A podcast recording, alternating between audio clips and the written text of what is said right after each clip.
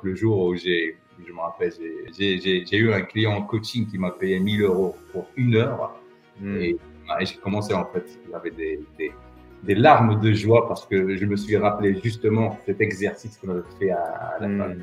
Et je me dis, putain, mec. Le chemin. Le chemin. Donc, euh, et j'ai fait le premier lancement et je pense que j'avais fait 15 000 euros en une semaine. Parce que pour vraiment combattre le racisme, j'étais obligé d'apprendre à, m'habiller bien. Parce que euh, mes premières années, et ça, je ne dis pas ça pour, pour, attaquer la Pologne, mais mais il y avait des gens qui, tout simplement, ils me voyaient, ils me disent Ah, tu fais quoi ici? Tu vends des kebabs? Hmm. Tu vois Et moi, je me dis What the Hello les amis, bienvenue dans cette nouvelle interview d'entrepreneur 2.0. J'espère que vous avez la forme. Aujourd'hui, une nouvelle opportunité pour nous de rentrer dans la tête et dans les baskets des gens qui créent l'impossible dans leur vie. Et quelle vie, les amis, encore aujourd'hui. On a la chance d'avoir Kamal Jaïd sur le podcast. C'est vraiment un événement incontournable.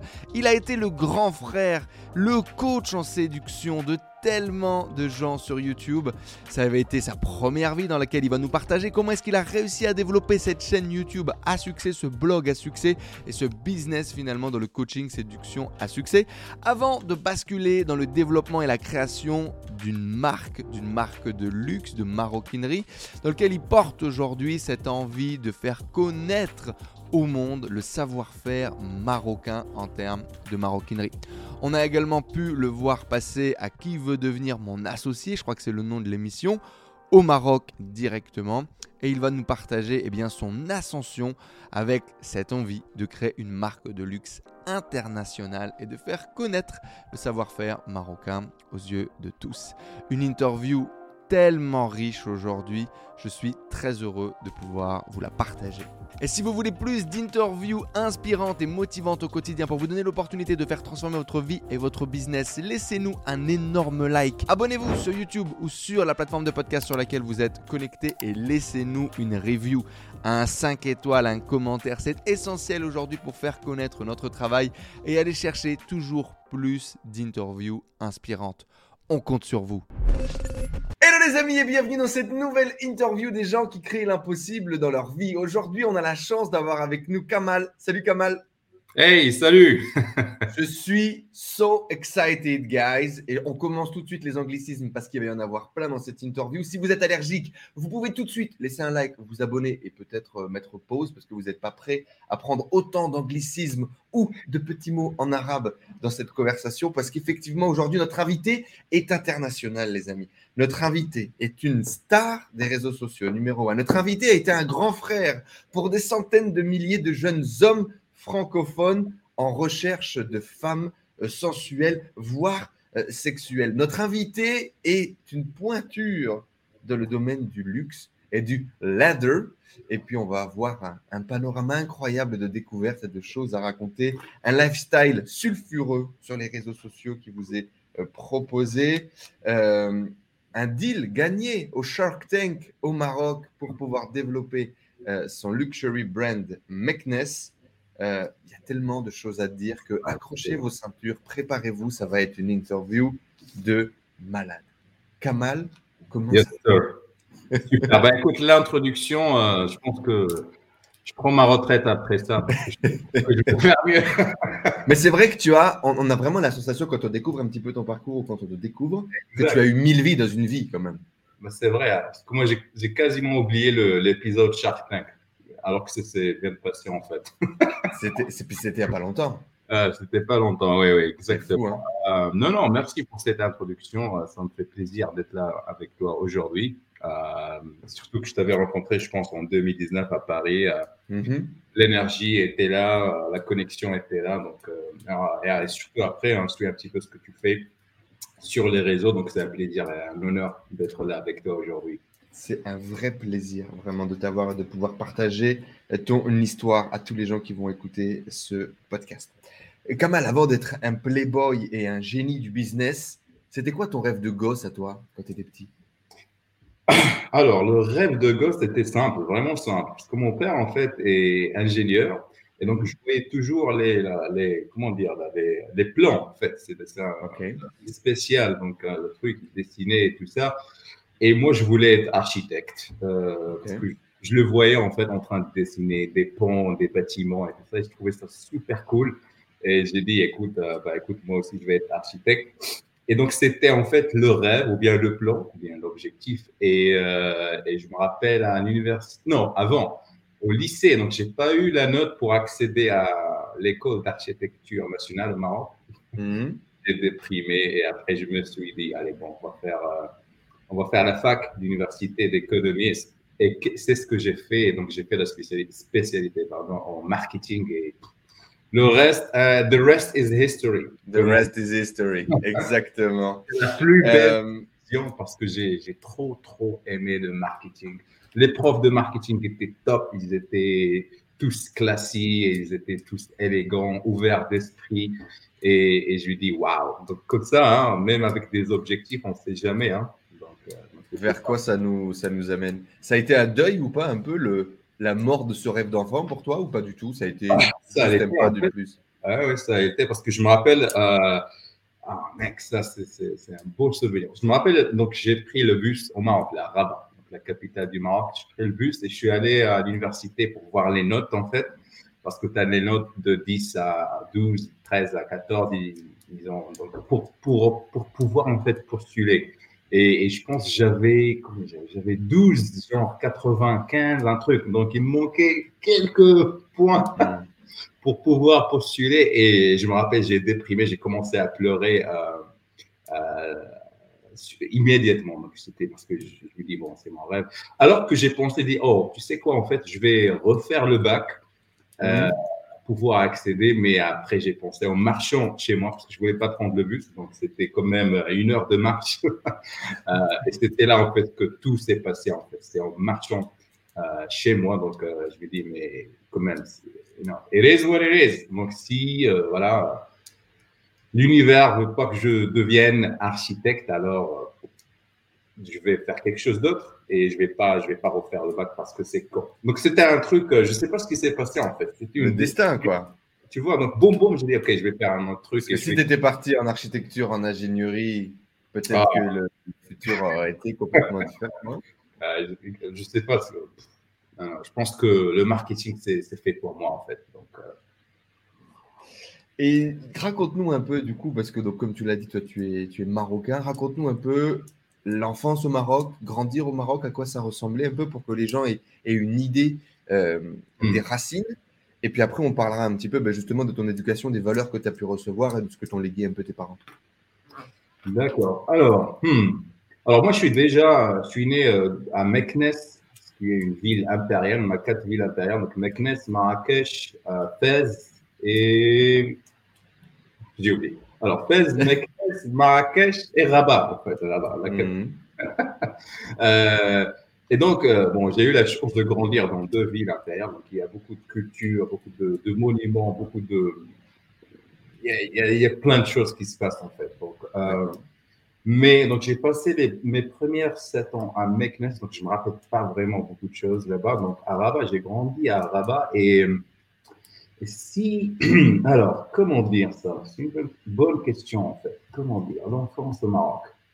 Parce que honnêtement, hein, je ne vais pas jouer, donc j'étais pauvre, c'était la souffrance, etc., Je suis d'une famille qui est complètement normale. Je vivais dans un truc euh, normal. Donc j'avais des, plus ou moins des amis d'enfance qui sont dans le même, j'allais dire, euh, voilà. Niveau social. Voilà, niveau social, exactement. Et euh, Papa était ingénieur, maman, elle travaillait ou elle était au non, foyer Maman était euh, femme de foyer. Donc, euh, hmm. en fait, très, très, courant en général au Maroc. Quoi. Exactement. Euh, exactement. Donc, vraiment, j'essaie de me rappeler en fait des souvenirs, la, la caractéristique de l'enfance. Donc, on jouait beaucoup au foot. Donc, le foot, c'était pour nous, par exemple, c'est on respirait le foot. Le foot, hmm. c'était pour nous une, une religion. Donc, euh, à chaque fois, on avait un moment libre, on jouait le foot, euh, on était tout le temps dehors, malheureusement. Chose que l'on ne voit pas de nos jours, hein, à cause des, euh, des, téléphones, etc. Mais je pense que la majorité de mon enfance, j'ai passé à jouer du foot. Et j'étais en fait très bon en ça. Donc, pas, pour, pas pour la raconter, mais j'étais très très bon. Donc j'étais euh, en fait sélectionné dans la l'équipe nationale au lycée. Donc c'était les, les, jeunes mmh. à moins de 18 ans, un truc du genre. Donc, et jouer aussi en mode semi-pro. Donc euh, dans la, il y a une équipe arabe, c'est euh, FUS football. J'ai oublié, mais bon, bref. Euh, ce que je veux dire... C'était un rêve, ça aussi Ça aurait pu. Euh, oui, oui, oui, oui, exactement. Donc, ça, c'était à l'école, en fait, parce que j'étais tellement bon. C'est bizarre de le dire comme ça, mais, euh, mais en fait, on était bon. Donc, on était six, je pense, six ou dix mecs. On était vraiment. voilà, comme je t'ai dit, hein, on respirait le foot. C'était notre vie.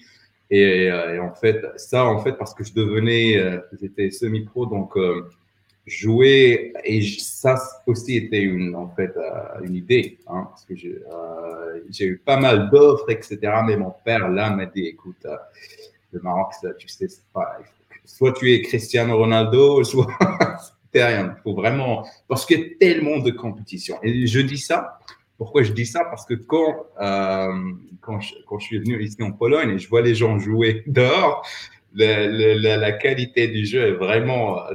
C'est marrant pour moi, mais je me dis, mais ces mecs, ils ne savent pas jouer ou quoi? Donc, euh, hmm. parce que là, tu vois les gosses marocains. Il y avait beaucoup de jeunes dans les rues au Maroc qui savaient vraiment jouer. Quoi. Exactement. Donc, au Maroc, c'est des, des, petits Neymar, des petits Ronaldinho, tu vois. Tu hmm. vois la qualité. Ici, en Pologne, par exemple, et ça, je parle il y a 10 ans, parce que quand je débarquais ici pour la première fois, et je voyais la différence dans la qualité, je me dis, what the fuck? et, en fait, j'ai joué un match ici et encore, j'ai cartonné, je me dis, waouh, le, le niveau de le changement. C'est alors je pense qu'en France c'est la même chose hein, parce que vous avez des parce que la France le foot c'est quelque chose d'important. C'est religion, ouais. Exactement.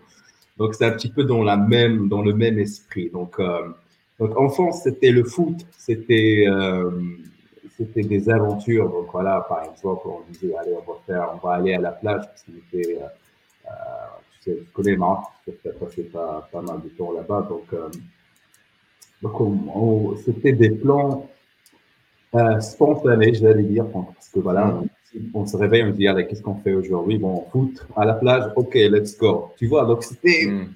c'était vraiment ça. Et quoi d'autre? Et c'est quoi les grandes valeurs que, que, tes mm. parents t'ont données? Du coup, bah là, déjà, on, en voit une importante. Euh, le rêve du foot. Et il y a tout de suite le paternel qui dit peut-être les études, c'est peut-être mieux le, plan académique. Du coup, ça va être quoi? Ça va être travailler dur, euh, sérieusement, le travail est important. Au niveau du travail, c'est quoi les valeurs que tu as reçues? Absolument. Donc, bien sûr, le Maroc, c'est un, un pays en, voie de développement, pour ne pas dire sous-développé. Et mhm. donc, euh, avoir un diplôme, euh, machin, master, euh, doctorat, etc., c'est super important. Et tu as ça, en fait, automatiquement dans la tête. Parce que, quand, comme je t'ai dit, quand je t'ai raconté l'histoire là de, de l'architecte, etc., donc c'était automatiquement pour moi, oh my God, je vais avoir un job misérable. J'ai même pas, j'ai jamais pensé en fait à avoir un, propre truc à moi, tu vois. Donc c'était même pas la question. C'était même pas dans le viseur. Donc euh, automatiquement je me dis oh non, je vais pas pouvoir avoir un job qui va être bien payé. Je vais pas faire ça, je vais pas faire ça. Et, et du coup, euh, c'est justement c'est là que voilà, Internet, grâce à Internet, euh, et ça je parle de 2000 2005, c'était l'époque ADSL que j'ai dit, donc on a Internet chez nous, etc., à la maison. Et donc, euh, donc c'est là, en fait, que j'ai commencé un, petit peu à, tout simplement ouvrir mon esprit, hein, si on peut dire hmm. Et un euh, nouveau monde s'est ouvert, quoi. Exactement. Et je pense que c'est là que les choses ont commencé à, changer, en fait. Donc, l'état d'esprit, le mindset, hein, tu parles beaucoup de mindset. Et, euh, et je me rappelle, je me dis, ah, un jour peut-être, et si, et si je faisais un truc complètement différent. Différent. Hmm. Voilà, exact. Mais bon, c'était, c'était le début. Voilà, c'était le début. Mais, mais au Maroc, c'est fais tes études, tu fais, et tu finis l'université, tu fais le master, euh, peut-être un doctorat, et, tu, tu, cherches un boulot et c'est fini. Tu te maries, tu fais des gosses. Et c'est... C'était ça le plan pour toi, en tout cas. C'était ça le plan. Et, et tu sais, c'est, tu tu te dis pas que ah non, euh, c'est pas une vie. Ça, c'est vraiment the vie. C'était sexy, ouais. C'était sexy. Ça. Si, Dans tous les cas, ton, père était un peu ton héros et, l'objectif, c'était vraiment de réussir à faire voilà l'architecture, l'ingénieur comme papa et de construire et suivre le plan, quoi. Exactement. Et je pense, et je peux, je peux dire que 90% euh, des gens, ils ont cette mentalité en fait. Donc, euh, est-ce qu'il a été fier quand il a vu les photos de son fils quelques années plus tard avec des femmes dénudées sur les réseaux sociaux? Pas du Alors, alors c'est une autre. On va, on va, on va, on va y arriver. Restez connectés avec nous. J'ai placé un, cliffhanger, tu vois, en plein milieu de la conversation pour dire attention, that's coming. Un autre euh. point, du coup, c'est peut-être d'un point de vue euh, financier, au niveau de l'argent, euh, qu'on comprenne également aussi les, les, résultats et les développements qui vont arriver après. C'était quoi pour toi gagner beaucoup d'argent? Qu'est-ce que tu espérais gagner? C'était quoi la, vie que tu attendais? Hmm, en, termes de chiffres ou bien? En termes de chiffres, en termes de lifestyle, à quoi tu prétendais toi quand tu étais plus jeune? Alors moi ça je me rappelle à l'université, je pense euh, le prof nous a je pense que c'était un exercice, un truc. Il me dit, écoute, votre salaire parfait, même pas votre rêve, le salaire parfait. Alors, Maroc, il faut comprendre, au Maroc, le SMIC, par exemple, je pense en ce, en ce moment, c'est 300 euros, un truc du genre. C'est mhm. vraiment rien. Euh, et là, moi, je lui dis, hein, je ne vais pas bosser euh, si, si je n'ai pas un minimum 1000 euros. Donc, pour 1000 euros, un, à l'époque, c'était presque un salaire d'ingénieur. That was the goal, ouais. That was the goal pour moi, donc 1000 euros que je, que je pense à million. Donc, je me dis, donc, euh, c'était ça mon, mon, objectif. Je dis, je vais pas faire, euh, non, je ne bosse pas si, si je n'ai pas 1000 euros euh, chaque mois. Donc, pour moi, c'était quelque chose d'énorme. et là, on va, on va mettre un autre cliffhanger. Donc, le jour où j'ai, je me rappelle, j'ai, j'ai eu un client en coaching qui m'a payé 1000 euros pour une heure. Hmm. Et, et j'ai commencé, en fait, j'avais des, des des larmes de joie parce que je me suis rappelé justement cet exercice qu'on avait fait à, la fin. Hmm. Et je me dis, putain, mec. Le chemin. Le chemin. donc, euh, donc euh, ouais, mec, c'est. Euh, c'est ça. Et moi, je connais même des, des, des, des, amis qui, d'enfance avec moi qui ont des jobs en ce moment et qui touchent en ce moment 10 000 dirhams, donc c'est 1000 euros et, ils font leur vie. Donc, je me dis, oups. ouais, il y, a eu deux chemins. Quoi. Il y a une, dans une autre vie, il y a Kamal, ingénieur euh, au Maroc, qui gagne 1000, mhm. 1200 euros et, peut-être très heureux aussi.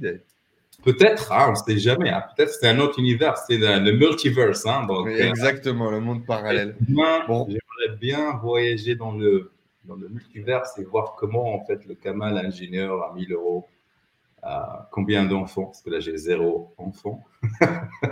Euh, mais ah oui, c'est ça en fait. On va avoir l'occasion d'arriver jusque-là en tout cas. Un, des premiers steps importants, donc on va découper cette interview en différents camals, différentes euh, phases un petit peu de, ta vie. Et une des premières phases importantes, je pense, qu'a shifté, ça a été du coup l'arrivée en Pologne, l'arrivée en Europe, donc le départ du Maroc euh, pour arriver en Pologne. Euh, je crois que tu es directement arrivé à Varsovie. Tu y es toujours, si je ne dis pas de bêtises, aujourd'hui.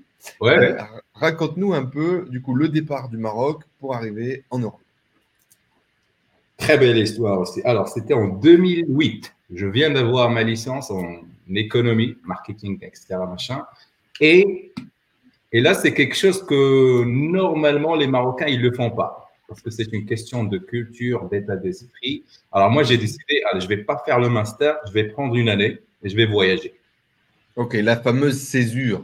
Exactement. Donc déjà ça, c'est quelque chose, euh, je ne sais pas comment j'ai eu l'idée en fait, mais je pense que c'est Internet en fait, parce que je lisais beaucoup de livres, les blogs, etc., euh, développement personnel, c'était déjà ça. Tu étais déjà dans le développement personnel, ah comment est-ce que tu es arrivé là-dedans? Alors, moi, j'ai commencé en 2006, en fait. 2006. Euh, alors, 2006, en fait, j'ai, je me rappelle, j'ai googlé. Alors, je suis sorti avec une fille et premier rendez-vous, ça n'a pas beaucoup, euh, ça n'a pas bien marché, en fait. Hein. Mhm. Et la question que j'ai eue, mec, j'ai écrit, donc ça, je me rappelle vraiment, c'était comme ça s'est passé hier, en fait. J'ai écrit sur Google comment décrypter les signes d'une fille. Donc, pour le body language. Juste Toi, c'est vraiment la séduction qui t'a fait rentrer dans les requêtes Google. Hein Alors, non, exactement, peut-être. Peut-être.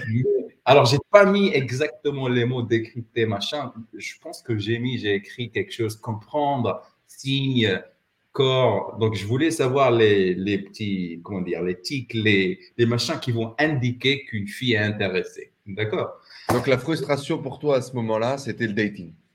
Exactement, c'était le dating. Tout simplement. Parce que là encore, on va parler de culture. Hein. je ne vais pas généraliser, parce que je suis sûr que tu as pas mal de Marocains dans l'audience. Euh, parce que là, ça va être la matrix, là. On va, on va rentrer dans des trucs un petit peu complexes. Parce que Maroc, au début, je pensais, hein, je pensais, c'était pas mon idée. Euh, parce que c'est la culture, c'est quand même un pays musulman, hein, donc euh, quand même la religion joue un rôle très important dans la vie des gens. Donc pour vraiment avoir une vie de voilà, amoureuse normale, il faut vraiment avoir minimum des moyens, c'est-à-dire une petite voiture, un, je ne sais pas, un petit appart, un truc pour vraiment pour que tu mets des conditions favorables à l'autre personne d'être vraiment à l'aise. Parce que par exemple, une fille qui va voilà, circuler avec toi dans la rue, elle ne sera pas vraiment à l'aise parce qu'il y a la pression sociale qu'on va la considérer, ne pas dire des gros mots de, pute ou bien de prostituée, etc. On peut pas Directement? En, gros, c'est si tu n'es pas marié, être dans les rues avec une nana. À l'époque, je parle à l'époque. Mhm. Là, tu vois, il y a beaucoup de choses qui ont changé, mais à l'époque, c'était personne ne le disait, mais c'était là, c'était les règles, comment on dit, comment de unspoken rules. ouais, ce que je veux dire? Et donc, du C'était les habitudes, c'était les mœurs, quoi. Exactement. Du coup, nous, les mecs, à l'université, tu vois, on n'avait pas beaucoup de moyens, on ne pouvait pas vraiment, euh, voilà, comment dire, concurrencer les, les, chefs d'entreprise en parlant de ça, des mecs qui, mm. qui ont déjà des, euh, voilà, des, jobs, qui ont déjà. Et moi, je me rappelle, c'est toujours le dating. Et moi, je, je, je me rappelle justement que j'avais une copine, mais mais je voyais qu'elle voulait faire des trucs, qu'elle voulait voyager et je pouvais pas. J'étais un étudiant fauché, quoi. Donc, euh, mm. et, du coup, je pense, il a rencontré un, un homme. Après, mais bon, je l'ai pris comme un champion. Hein. Je dis, voilà, je m'en fous. Hein. Bon, c'est elle qui choisit. Et je pense que c'était ça le déclic, en fait. D'où la recherche sur Google. Okay. Euh, du coup, donc, je voulais juste pour euh, ça, c'est une question de marketing. Je voulais faire la segmentation. Donc, je voulais comprendre les signes. Comme ça, je perds pas mon temps. Tu vois, donc je rencontre une fille, je vois les petits signes, etc. Et je commence l'opération séduction. Donc, du coup, euh, j'ai googlé la fameuse question et je tombe sur un truc, euh, sur un forum. Et là, c'était parti pour le show. Donc là, je découvre la communauté, bien sûr, les fameux pick-up artist, etc. Et, et the rest is history. Du coup, j'ai commencé à consommer, consommer beaucoup d'articles. C'était deux ans de lecture. Et j'ai jamais beaucoup de développement personnel, beaucoup de travail sur soi, etc. Et, même, on commence à ce moment-là à, être en, en connexion, j'imagine, avec du marketing sur Internet parce que on va essayer de te vendre des, des, des, des coachings, des, des, PDF, des courses, plein de choses comme ça.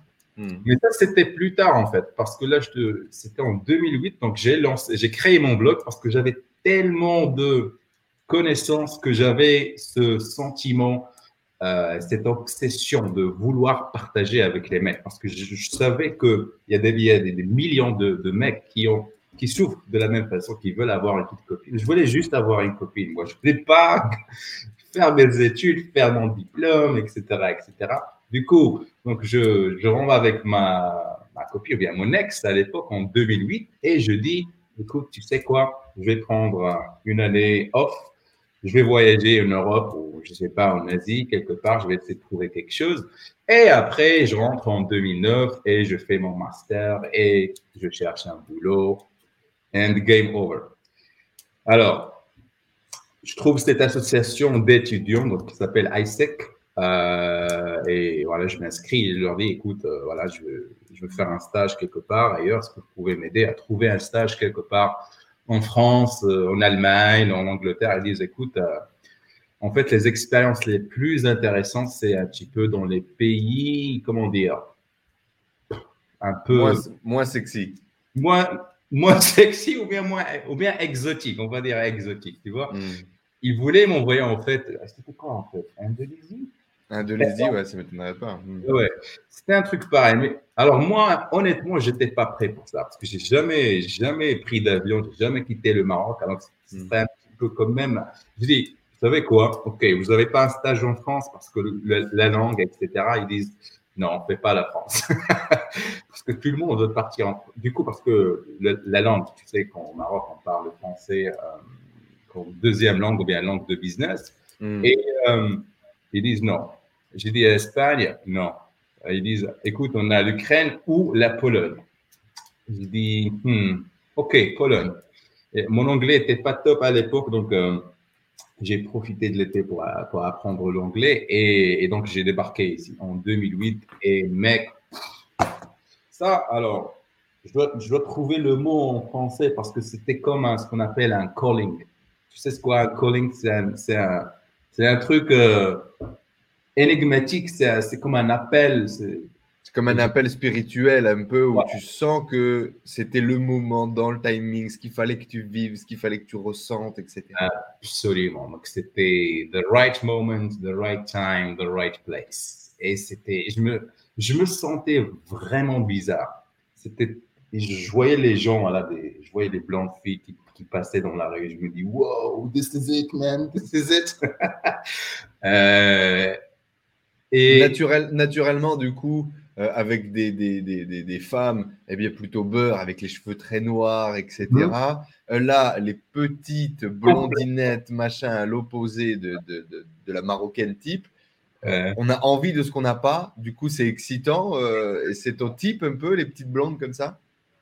Absolument. C'était genre une accélération. genre, voilà, tu es, dans un monde A, donc là, tu dans le monde P, complètement différent. C'est une autre planète, c'est un autre monde, c'est d'autres cultures. Et, et je dis, écoute, euh, après, je pense, 48 heures, j'ai déjà décidé de vivre en Pologne pour le reste de ma vie. Ça, je le savais parce que et je me rappelle, on m'a invité pour une soirée, donc l'association des étudiants, voilà, pour Welcome Party, machin. Mm Bien mal, euh, voilà, la Pologne, c'est ça. On m'a donné des etc. Comment? J'avais pas vraiment besoin. Et alors, moi, qu'est-ce que j'ai fait qui m'a un petit peu, qui m'a aidé à vraiment profiter de, mon expérience? Parce que j'ai dit, bon, euh, je dois m'adapter à la culture. C'est-à-dire, je pas, tu vois, parce que j'avais déjà des, comment dire, des idées reçues. Euh, voilà, c'est, je viens d'un pays qui est musulman, etc. Mais moi, j'étais déjà ouvert d'esprit grâce notamment à l'éducation de mes parents, parce que mon père était super cool, ouvert, ingénieur, tu sais, voilà, s'en fout un petit peu. New, new Age, quoi, on va dire. Exactement. Donc, du coup, je me suis adapté vite fait. Pas de conneries, pas de. Je sais pas de. Voilà, de, je sais pas de de dire ah non, ça, ça j'accepte pas. Le mec, il m'offre un shot de vodka, je dis allez, vas-y, hop, let's go. Jamais bu de ma vie. ah oui, euh, d'accord, carrément, tu n'avais jamais touché une goutte d'alcool? Jamais, jamais. Je dis allez, let's go. So I believe you were super drunk the first night. Ah, mec, j'étais, euh, tu sais, euh, tu peux imaginer ma, ma, soirée après. Mais bon. Aïe, aïe, aïe. et du coup, donc, j'ai, voilà, j'ai, c'est comme, c'est comme en fait une éponge. Je, absorbé en fait les informations, la culture et donc je m'adapte. Après un mois, deux mois, j'ai dit ça, c'est super cool. Donc j'ai commencé en fait à voyager en Pologne. J'ai, j'ai fait, je sais pas, une quinzaine de villes, de villages, etc. Je suis vraiment tombé amoureux du pays parce que j'ai vu des trucs. Et là, je te dis, mec, ça c'est 2008. C'est même la Pologne n'est pas vraiment connu, pas connu, mais tu vois, il n'y avait pas beaucoup de touristes, il n'y avait pas beaucoup d'expats. Parce qu'en fait, la Pologne, ils, ont rejoint l'Union européenne en 2004, je pense, et en 2008, ils ont commencé en fait à voilà, accepter des gens. C'était l'ouverture, quoi. C'était vraiment le développement de la Pologne. Voilà, donc moi, je suis arrivé en fait, euh, jour 1, ok, let's go, pays en développement, let's go. Donc, je faisais partie en fait de, de cette révolution ouais, de cette nouvelle Pologne presque. Exactement. Je faisais partie, jour 1, day one, Nouvelle-Pologne, je suis là, Kamal est là, let's go. et du coup, parce que bon, là, on va en parler économiquement parlant, l'Union européenne a envoyé beaucoup, beaucoup de fonds pour développer le pays. Et ils l'ont bien fait, en fait, parce que c'est un plaisir de, voilà, de, de, vraiment vivre ici, même si, bon, il y a des trucs comme le racisme, etc. Mais ça, c'est une autre histoire, c'est un autre sujet, mais c'est un autre cliffhanger, j'allais dire. Euh, grosso modo, pour ne pas vraiment euh, euh, s'attarder sur ça, donc en 2008, je débarque et le premier, j'allais dire, événement qui va un petit peu, le tournant, tournant, c'est le mot, tournant, c'est en fait, je me fais euh, licencier, bon, pas licencier parce que je faisais un stage, mais la société où je faisais le stage, ils ont dit, écoute mec, euh, voilà, euh, malheureusement, on ne peut pas t'avoir ici pour six mois. Donc, euh, merci, bye. Je dis, what the fuck? Donc, euh, j'avais pas de salaire. Et surtout, surtout, je voulais pas rentrer au marché, je voulais pas revenir. C'était ma chance, en fait. J'ai six mois dans le visa. C'était pour moi hors de question de rentrer, de revenir, parce que c'est, ce serait un échec. Et surtout, je voulais pas appeler mes parents et dire, hey, est-ce que vous pouvez m'envoyer d'argent? I get fired, I need money. And they're like, oh, this fucking guy again. Parce que bon, moi, je me rappelle, mon père m'a dit, écoute, c'est ta chance pour vraiment prouver, pour pas prouver, mais vraiment pour devenir un homme, un vrai. C'est ta chance. Donc, tu dois faire ta vie. Vivre à la maison, c'est fini. okay. Euh, donc ça, c'est avant de quitter, bien sûr. Et du coup, on a la deuxième question Google qui a changé ma vie. How euh, to make money when I just get fired for my internship? À peu près, c'est pas loin. Et comment se faire de l'argent avec un blog, un truc pareil? J'ai googlé. J'ai googlé Parce en fait. que du coup, tu avais quand même déjà commencé à lancer ce blog ah. sur la séduction dans l'objectif de partager tout ce que tu apprenais, ce que tu lisais sur Internet, et le blog commençait à marcher? Ou c'était juste le début C'était vraiment le début. Alors, moi, j'ai fait le truc pour pas se faire de l'argent, c'était juste pour partager, parce que j'aime écrire. Je suis écrivain par cœur, donc by heart. Et, euh, donc, voilà, je balançais des articles, j'écrivais ce qu'on appelait à l'époque field report, c'est-à-dire que si tu allais sur le terrain, tu draguais des nanas, tu écrivais tes anecdotes de drague et tu les repartageais. C'était que ça, en fait. Et du coup, et quelque chose, et ça c'est important aussi pour ton podcast, c'est quelque chose qui m'a découragé en fait parce que Maroc, il y avait vraiment pas d'option pour avoir un truc en ligne. C'est-à-dire pas d'option de paiement en ligne, pas de banque en ligne. Oublie ça. Donc, euh, donc, déjà, pour avoir un blog, euh, je me rappelle, j'ai appelé un pote en France qui a acheté le nom de domaine, qui a tout fait pour moi et j'ai dû l'envoyer de l'argent par Western Union. C'était la galère, mec. Donc, du coup, pas... on trouve toujours des solutions quand même. Oui, si on veut, on peut. Hein. Donc, euh, c'était ça, en fait.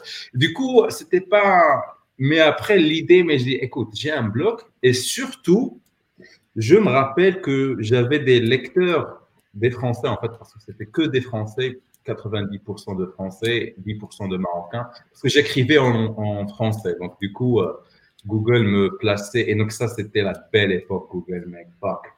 J'ai envie de pleurer parce que j'avais, on n'a plus cette chance. Alors, moi, je t'explique. Donc, j'avais des, mecs, des Français, hein, je me rappelle, je, peux même te dire les noms. Il y avait Antoine, il y avait Fabien, etc. Ils m'écrivaient des commentaires. Ils disaient, mec, ces articles, ils sont top. Euh, est-ce que tu n'as pas un livre Je l'achèterai sur le champ. J'ai dit, ouais, mais comment tu fais? Wister c'est chiant. Moi. Et il y avait des gens qui voulaient des coachings. Ils m'écrivaient, ils disaient, hey, mec, est-ce que tu peux me coacher une heure au téléphone? Donc à l'époque, c'était MSN, Skype, etc. Il lui dit, ouais, mais comment être payé? Donc je, m'en tapais un petit peu. Là, du coup, en Pologne. Mais à ce moment-là, en tout cas, et la magie de Google de l'époque, Exactement. Donc, j'ai écrit tes field reports, tu écris tes blogs, et il y a des gens qui te lisent, et il y a du trafic qui arrive, et il y a déjà une connexion qui commence à se construire avec la communauté. Exactement. Et, À ce moment-là, est-ce que tu as un objectif vraiment de faire un business ou, pas du tout? Non, pas du tout. Donc, toujours là, c'est ma tête dans ma tête. Je pense que c'est un an pour faire. C'est encore pire. Les gens te disent, je veux te payer, et toi, tu dis, aussi chaud. Exactement. Ah, c'est pas pour ça. J'ai pas, j'ai pas une, j'ai pas, je peux pas avoir. Mais après, je me dis, wait, wait, wait. Je suis en Pologne, c'est l'Europe. Now it's different. il y a une possibilité là pour avoir un compte PayPal. Je me rappelle à l'époque, PayPal, c'était en fait, et au Maroc, on ne pouvait pas avoir PayPal. Je, pense que c'est toujours le cas en fait. Que font chier quand pas possible. Je sais qu'il y a des vraies complexités pour tous les Marocains, parce qu'on a beaucoup dans les programmes, etc. Pour, euh, en général, ils construisent une société directement à l'étranger pour avoir le Stripe, le bank, le bank account et le PayPal. Imagine en 2008. C'était. Euh, bref, le jour où voilà, j'étais licencié, je, vais voir une banque, la, même banque en fait, qu'on a créé le compte bancaire. J'ai dit, écoute, est-ce que je peux avoir un compte PayPal? Il me dit, ouais, bien sûr. Tu fais ça, ça, ça, paf, tu connectes ça. J'ai dit, wow, ok. Donc j'ai créé. je crée immédiatement le compte PayPal, je le connecte avec ma banque, ça marche. Donc j'ai déposé, je sais pas, une dizaine d'euros, machin. Et je me rappelle des emails que j'ai reçus. En fait, je suis allé, je tapé Antoine, Fabien, machin, l'email, et j'ai dit, hey mec, est-ce que tu es toujours intéressé par mon coaching? Euh, Il dit, oui, oui, oui, bien sûr. J'ai dit, OK, euh, alors, donc là, tu vas rigoler, en fait. C'était 15, 20, 25. C'était exactement 20 euros. J'ai dit, écoute, 20 euh, euros pour une heure. Il dit, il n'y a pas de problème. Il, il m'envoie les 20 euros. Et là, je te dis, c'était la fête. Pour moi, c'était la fête. Euh, je me dis, waouh, 20 euros. Pour moi, c'est parce que 20 euros, parce que mentalement, tu compares au Maroc, c'est 200 dirhams et 200, tu peux vivre une semaine au Maroc avec 200, voire plus. Tu vois, et, puis surtout quelqu'un qui te paye que tu connais pas, un lecteur de ton truc que tu n'avais pas fait pour ça sur Internet. Exactement. Et c'était et donc du coup j'étais so fired up, so motivated. J'ai immédiatement écrit un article que j'ai appelé le net coaching. Et en fait l'idée c'est de payer 5 à 10 euros et je réponds à ton email. Donc tu me dis ta problématique avec une fille. Salut Kamal, euh, je sors avec cette fille ce soir, je sais pas, bla bla bla. Et après je te réponds avec un email. Et si tu veux un autre email, ce sera un autre 5 euros. Et c'était, et je me rappelle ce mois. Donc, le coaching par email à 5 euros l'email, par exemple. Exact. Ah, c'était ça, 5, 5 euros l'email. et je me rappelle ce premier mois, j'avais fait 200 euros. Et c'était largement suffisant pour survivre un mois en Pologne. Parce que quand même, l'association, euh, ils avaient une sorte de responsabilité. Ils m'ont trouvé un petit appart, non pas un appart, mais une chambre dans un appart donc, ils payaient le loyer. Et Enzo, moi, je te dis, c'était, c'était, je pense, ça, c'est un peu la nostalgie en fait. C'était le jour où je voyais ce lifestyle avant que peut-être, avant que tout le monde peut-être. Je me suis dit, écoute, je suis dans une superbe ville. En fait, il neigeait en fait, c'était en décembre. Il faisait à faire beau, c'était Christmas light, machin, Noël, etc.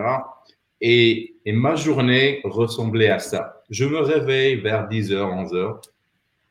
J'écrivais un article. Non, non, non, pardon. Je préparais le petit-déj comme un homme, un vrai. Parce que Maroc, c'est maman qui, faisait tout.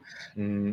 Je sortais, en fait, je prenais ma caméra parce que moi, je suis très euh, passionné par tout ce qui est photographie, vidéographie. D'ailleurs, tu peux voir dans le fond, il y a le YouTube, machin, il y a des caméras, etc. Tu vois, ouais, ouais, on aura l'occasion d'en reparler, à mon avis, un petit peu après parce que ça va prenais ma... quasiment ta, suite. Hein. Exactement.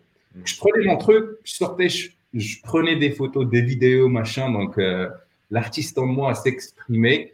Et l'après-midi, j'écrivais des articles. Et, je, je, rigole pas, je pouvais faire deux à cinq, non pas cinq, mais quatre articles par jour. Donc, j'étais tellement, tellement inspiré. Euh, je me rappelle de, euh, j'allais à cette mall qui s'appelle Pour moi, un mall, maintenant, tu, tu, tu dis un mall, c'est n'importe quoi. Mais à l'époque, c'était pour moi, c'est un truc grandiose, c'est un truc magnifique. Surtout, je voyais les filles qui faisaient le shopping, ils sont belles. Pour moi, c'était, c'était, c'était le rêve, quoi. Donc, j'avais mon petit café, je, je, m'installais tranquillement dehors, j'écrivais. Et là, je te dis, donc ça, c'est une autre histoire. J'avais un petit, on ne le fait plus maintenant, mais j'avais un petit ordinateur PC que j'avais gagné au Maroc parce que mon blog était élu le meilleur blog de l'année au Maroc en 2000. Voilà. Et donc, j'avais ce petit PC, je ne sais même pas comment on et je tapais mes petits mots, voilà, j'écrivais, je publiais, je rentrais chez moi et je refaisais. Et, et c'était, et je me suis dit, waouh, ça, c'est une belle vie que je peux faire pour le restant de ma vie. C'est-à-dire se réveiller quand je veux, prendre des photos, écrire, publier, coacher des gens. Et, donc là, il y a un, comment dire, un, autre cliffhanger ou bien un tournant de l'histoire. L'association, en fait, ils disent Ah, Kamal, on a trouvé un travail pour toi. Vous dites What the fuck, man? I was living my perfect life. Et maintenant, il faut que je retourne travailler. Exactement. Mais ils disent pas à Varsovie, mais à Cracovie. Mais je dis, what the fuck, man? It's like, ah, donc j'ai passé décembre en mode artiste, en mode euh, happy, etc. Ils disent, si tu veux pas, tu dois rentrer au Maroc. Ah. Parce que légalement parlant, ton visa, pour faire un stage, donc tu fais un stage, sinon, goodbye. Donc j'ai essayé de résister, de dire non, je gagne ma vie. Moi, je gagnais 200, 300 euros par mois avec mon blog. C'était largement suffisant, comme je t'ai dit. Et j'ai dit, bon, ok, bon, mais après, donc, ça, c'est la deuxième idée. J'ai dit, OK, je vais faire le stage, mais en même temps, je vais faire mon business aussi. D'accord? Je pars à Cracovie. Ça, c'est un autre trip. Une très, très, très belle ville. Et c'est magnifique. J'ai rencontré un Brésilien, euh, Rodrigo, et un Italien. Et on faisait la fête chaque jour comme pas possible. Mec, pourrait la gueule. Et après, on finissait. Parce que Cracovie, il faut comprendre, c'était une ville, ça on part de 2008 toujours, en 2009, début 2009. C'est une ville d'étudiants. Il y avait beaucoup, beaucoup d'étudiants et la fête, c'était chaque jour en fait. Chaque jour, chaque jour, chaque soir, on kiffait. Donc, je faisais la fête avec mes deux potes, je bossais, je faisais un stage, bon, c'était du n'importe quoi, et je travaillais sur mon blog. Et tu sais, là, ça, parce que je dis ça, parce que quand je, quand j'allais pour mon stage, voilà, je finissais mon travail dans une heure ou deux. Et après, le reste, c'était mon blog. C'était la recherche d'articles et surtout la SEO. Comment on dit SEO Oui, ouais, SEO en français, on dit SEO. D'accord. Donc, c'était la SEO et, et mec, je suis devenu un expert en SEO parce que j'avais tellement de temps, je me faisais chier en stage. Et j'ai dit, écoute, euh, bah, écoute, c'est ces mecs qui vont me payer pour bosser sur mon blog. Et j'ai commencé à taper des recherches. Comment, voilà, how to rank number one, comment faire ça, comment faire ça? Et je te dis, à l'époque, Google, il n'y avait pas beaucoup de blogs, il n'y avait pas beaucoup de... Voilà, donc il suffisait de trouver euh, le mot-clé. Et bon, par exemple, à l'époque, si j'écris comment sortir avec une fille, j'étais le premier résultat. Vite fait, boum. Et donc là, c'est vraiment la naissance, on va dire, un peu de, de l'empire séduction by Kamal Exactement. Parce que j'avais fait un truc qui est super intelligent et qui a, qui m'a en fait boosté. C'est que j'ai décidé en fait d'écrire pour les femmes aussi. Donc la communauté, c'était que des mecs. Comment sortir, comment embrasser une fille, comment, voilà, tu connais. Alors moi, j'ai dit, bon, il n'y a, y a pas de blog pour femmes. Et donc, j'ai écrit le premier article, Comment draguer un homme. Boum, première position sur Google alors que l'article est vraiment, j'ai dit waouh. Et après, j'avais, je sais pas, 2000 personnes par jour, 2000 femmes. J'ai dit what the fuck? Et j'ai dit ok, let's go. Et donc, j'ai commencé en fait à écrire des articles pour femmes. Et là, je me rappelle que j'avais fait appel à mon premier freelancer, parce que bon, je connais pas, je suis un mec. Je connais comment écrire au sujet des femmes, etc. Et donc, j'avais cette fille qui écrivait des articles pour femmes. Ah, ah, ça y est, on passe à une échelle euh, création de business, là, vraiment. C'était déjà ça. Et donc là, une autre histoire, il y a Antoine que tu connais certainement, je, je, récupère mon ex. Il m'a contacté, il m'a dit, mec, je peux te faire un deal. Il y a, euh, j'ai, je pense qu'il était manager à Albin Michel, un truc pareil. Ils disent ils ont besoin de quelqu'un pour écrire un livre pour femmes. Je vois tes, tes articles pour femmes, ils sont top est-ce que tu peux nous écrire un livre pour femmes et, là, il me dit, écoute, ça va être publié Albin Michel, qui est la première maison de publication en France. Je dis, what? T'es sérieux? Il me dit, ouais, ouais, je suis sérieux. Il me le faut dans deux, trois mois maximum. Je dis, bon, écoute, je te fais ça. Hein. Et donc là, j'ai commencé en fait à écrire un livre carrément. C'était, c'est fou quand même. Comme, euh, et d'ailleurs, je l'ai toujours. Hein, je, peux te le montrer après. Euh, et donc, avec l'aide de mon freelancer, on a, on a fait un livre et, euh, bon, je ne l'ai pas vendu, mais j'avais, c'était un truc de pourcentage, machin, de royalties, etc. Et j'étais le premier euh, Marocain moins de 25 qui publie un livre en France au sujet de la séduction. Et chez Albin Michel. Chez Albin Michel, s'il te plaît. et là, et là, Tu te rends compte à ce moment-là que ça n'a aucun sens ce qui est en train de se passer et que c'est genre amazing de fou ou tu te poses même pas la question et genre, tu le fais quoi.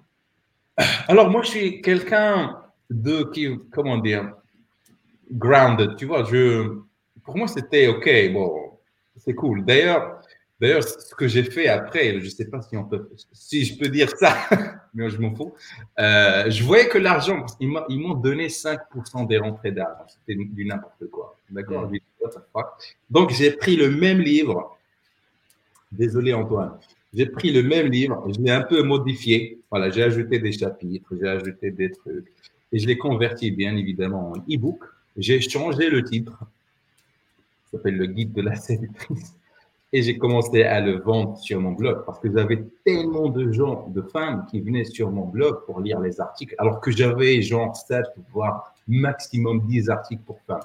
Comment draguer un homme, comment embrasser un homme. Euh, C'était vraiment des trucs super basiques.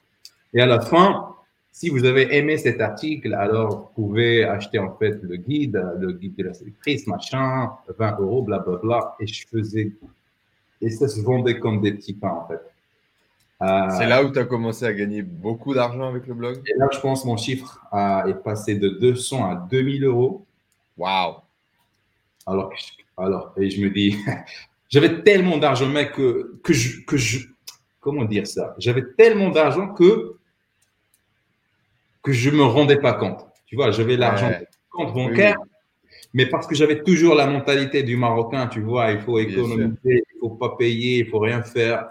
Et donc, cet argent s'accumule, en fait, s'accumule, s'accumule. Alors que pour moi, je vivais avec 200 euros par mois, tu vois. Et c'est pas, c'est pour ça que tu dis que les riches, ils dépensent pas, parce que pour moi, j'avais, je me rappelle, j'avais 20 000 euros dans mon compte bancaire et mon père, il gagnait 20 000 euros par an, alors que moi, j'avais ça en, quelques mois seulement.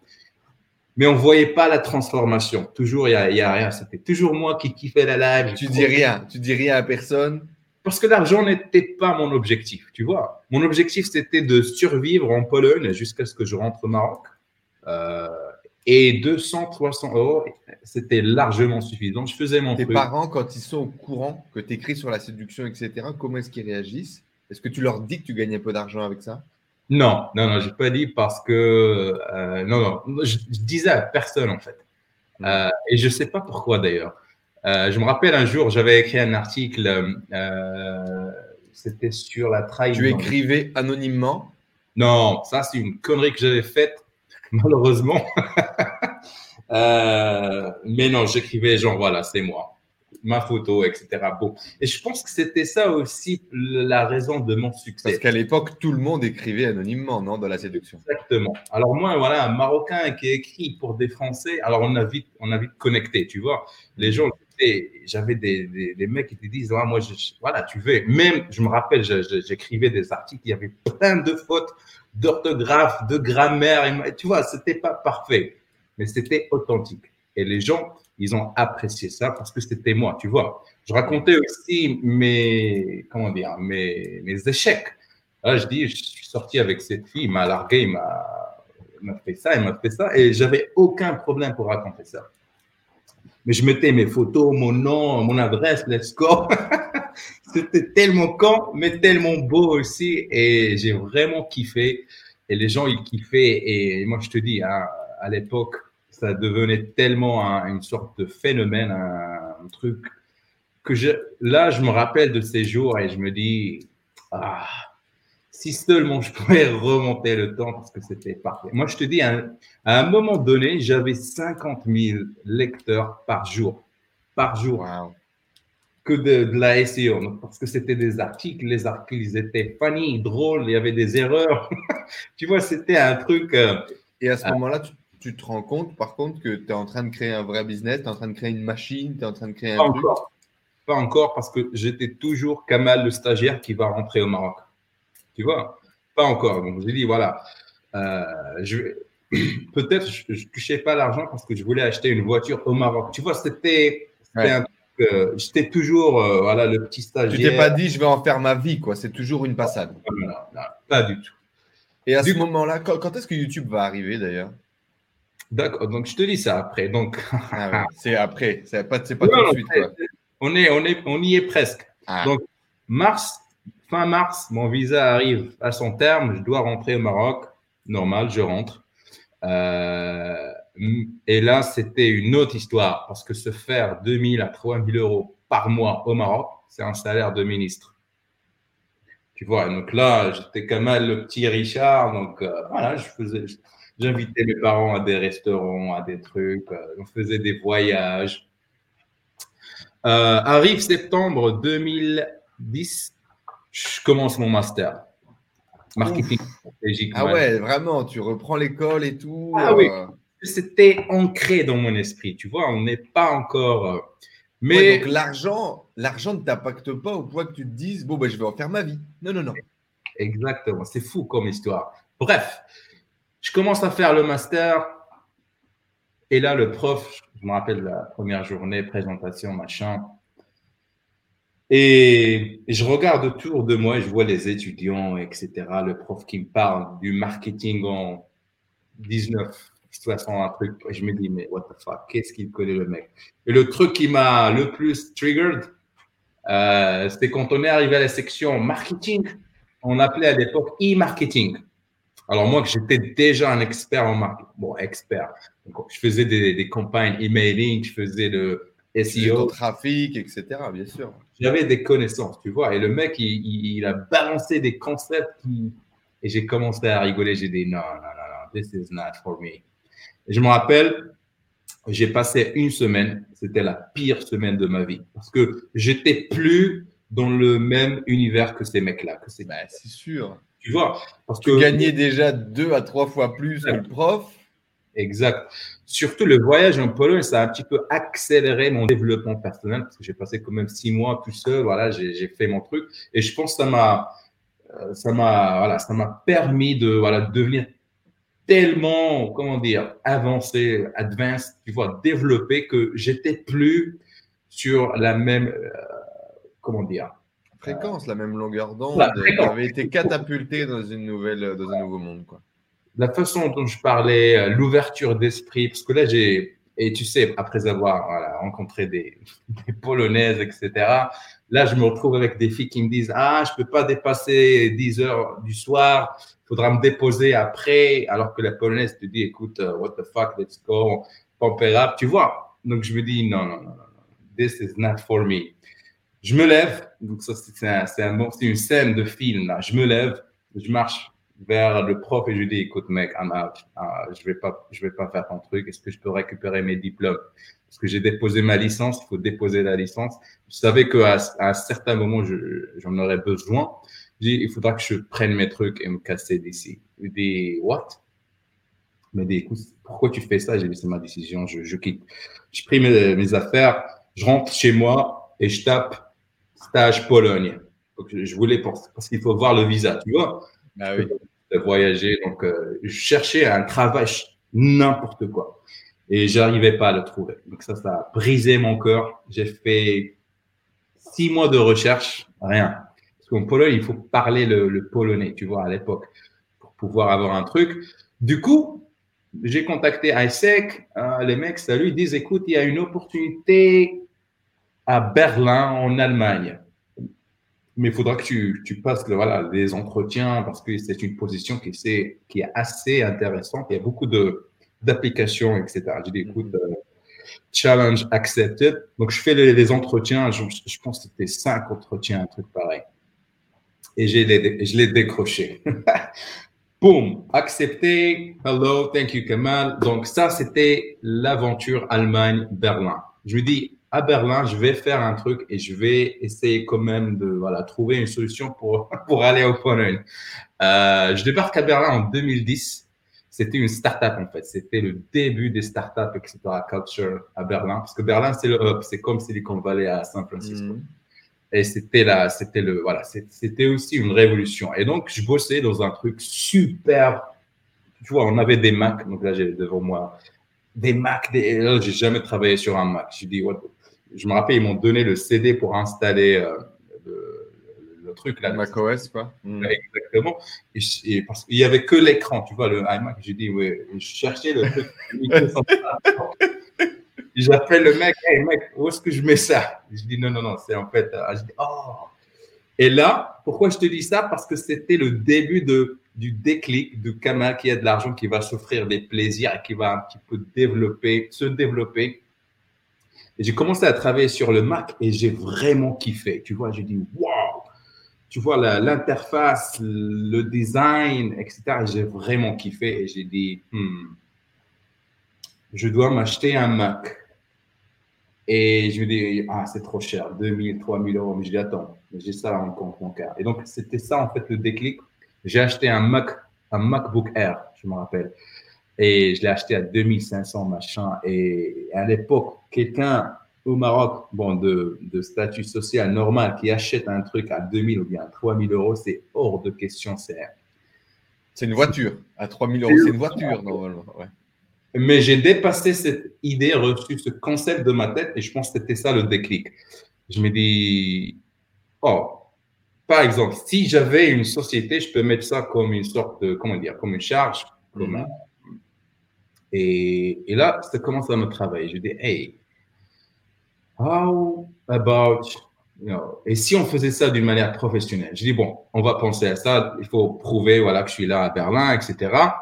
Même histoire, le stage était super chiant, fallait faire des rapports, etc. Mais j'ai profité pour bosser sur mon business. Je me rappelle. S'il n'y a pas de, s'il n'y avait pas les problèmes de visa, Exact. Tu, serais, tu aurais passé le cap d'être entrepreneur à ce moment-là? Exactement, absolument à 100%. Euh, mais j'avais besoin d'être légal. Donc, euh, et là, je me rappelle, j'ai écrit, je pense, deux e-books à cette société. Je suis passé un an à Berlin, deux e-books que j'ai écrits à dans ce dans ce keyboard que j'ai tellement aimé, le clavier, de, le beau clavier d'Apple. Donc, je tapais des mots et ça glissait comme une. Je jouais du, au piano, en fait. Et j'ai trop, trop kiffé. C'est pour ça que j'ai acheté le, truc. J'ai lancé l'e-book, en fait, j'ai fait. Et donc, ça, c'était l'époque du, des lancements orchestrés que Olivier et Sébastien faisaient, en fait. Mm-hmm. J'ai lancé mon premier e-book pour hommes. Parce que mon premier produit, en fait, c'était produit pour femmes. Tu te rappelles de l'histoire. Mm-hmm. Et donc, je l'ai appelé les neuf éléments de la séduction. Donc, j'ai pris le mot séduction. Donc, chaque lettre, en fait, est une étape. Donc, S, c'était pour social. E, c'était énergie. D, des considérations, etc. Et donc, chaque chapitre expliquait qu'il fallait avoir ces éléments. C'était un truc de génie, en fait. Et j'étais aussi le premier à faire des vidéos pour le lancement. Et je me rappelle, j'avais un pote qui me filmait à Berlin. Donc, à chaque fois, je, partais dans un truc, derrière un monument et j'expliquais un élément. Et j'ai fait le premier lancement et je pense que j'avais fait 15 000 euros en une semaine. Parce, que, parce que ça faisait quand même 4 ans que j'ai le blog, hein, ou bien 3 ans. Et que des, les, surtout les, les fans ou bien les. Euh, Gros email list, quoi. Voilà. Et les, les, gens, ils se voilà, ils attendaient en fait ce produit. Ils disent, voilà, écoute, Kamal, tu fais un livre pour femmes, pourquoi tu fais pas un pour les hommes? Je dis, écoute, j'étais pas prêt. Et là, pour, pour rendre l'histoire encore plus euh, excitante, j'ai écrit le premier.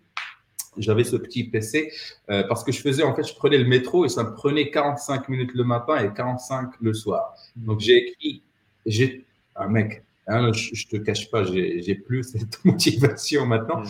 Mais je me rappelle, je me réveillais à 7 heures, j'écrivais 7h30, je vais au métro, j'ouvre mon PC, j'écris, je fais mon stage, j'écris, au métro, j'écris encore le soir, j'écris encore. Ouais, donc tu avais vraiment cette passion effectivement de l'écriture, quoi, cette facilité pour l'écriture.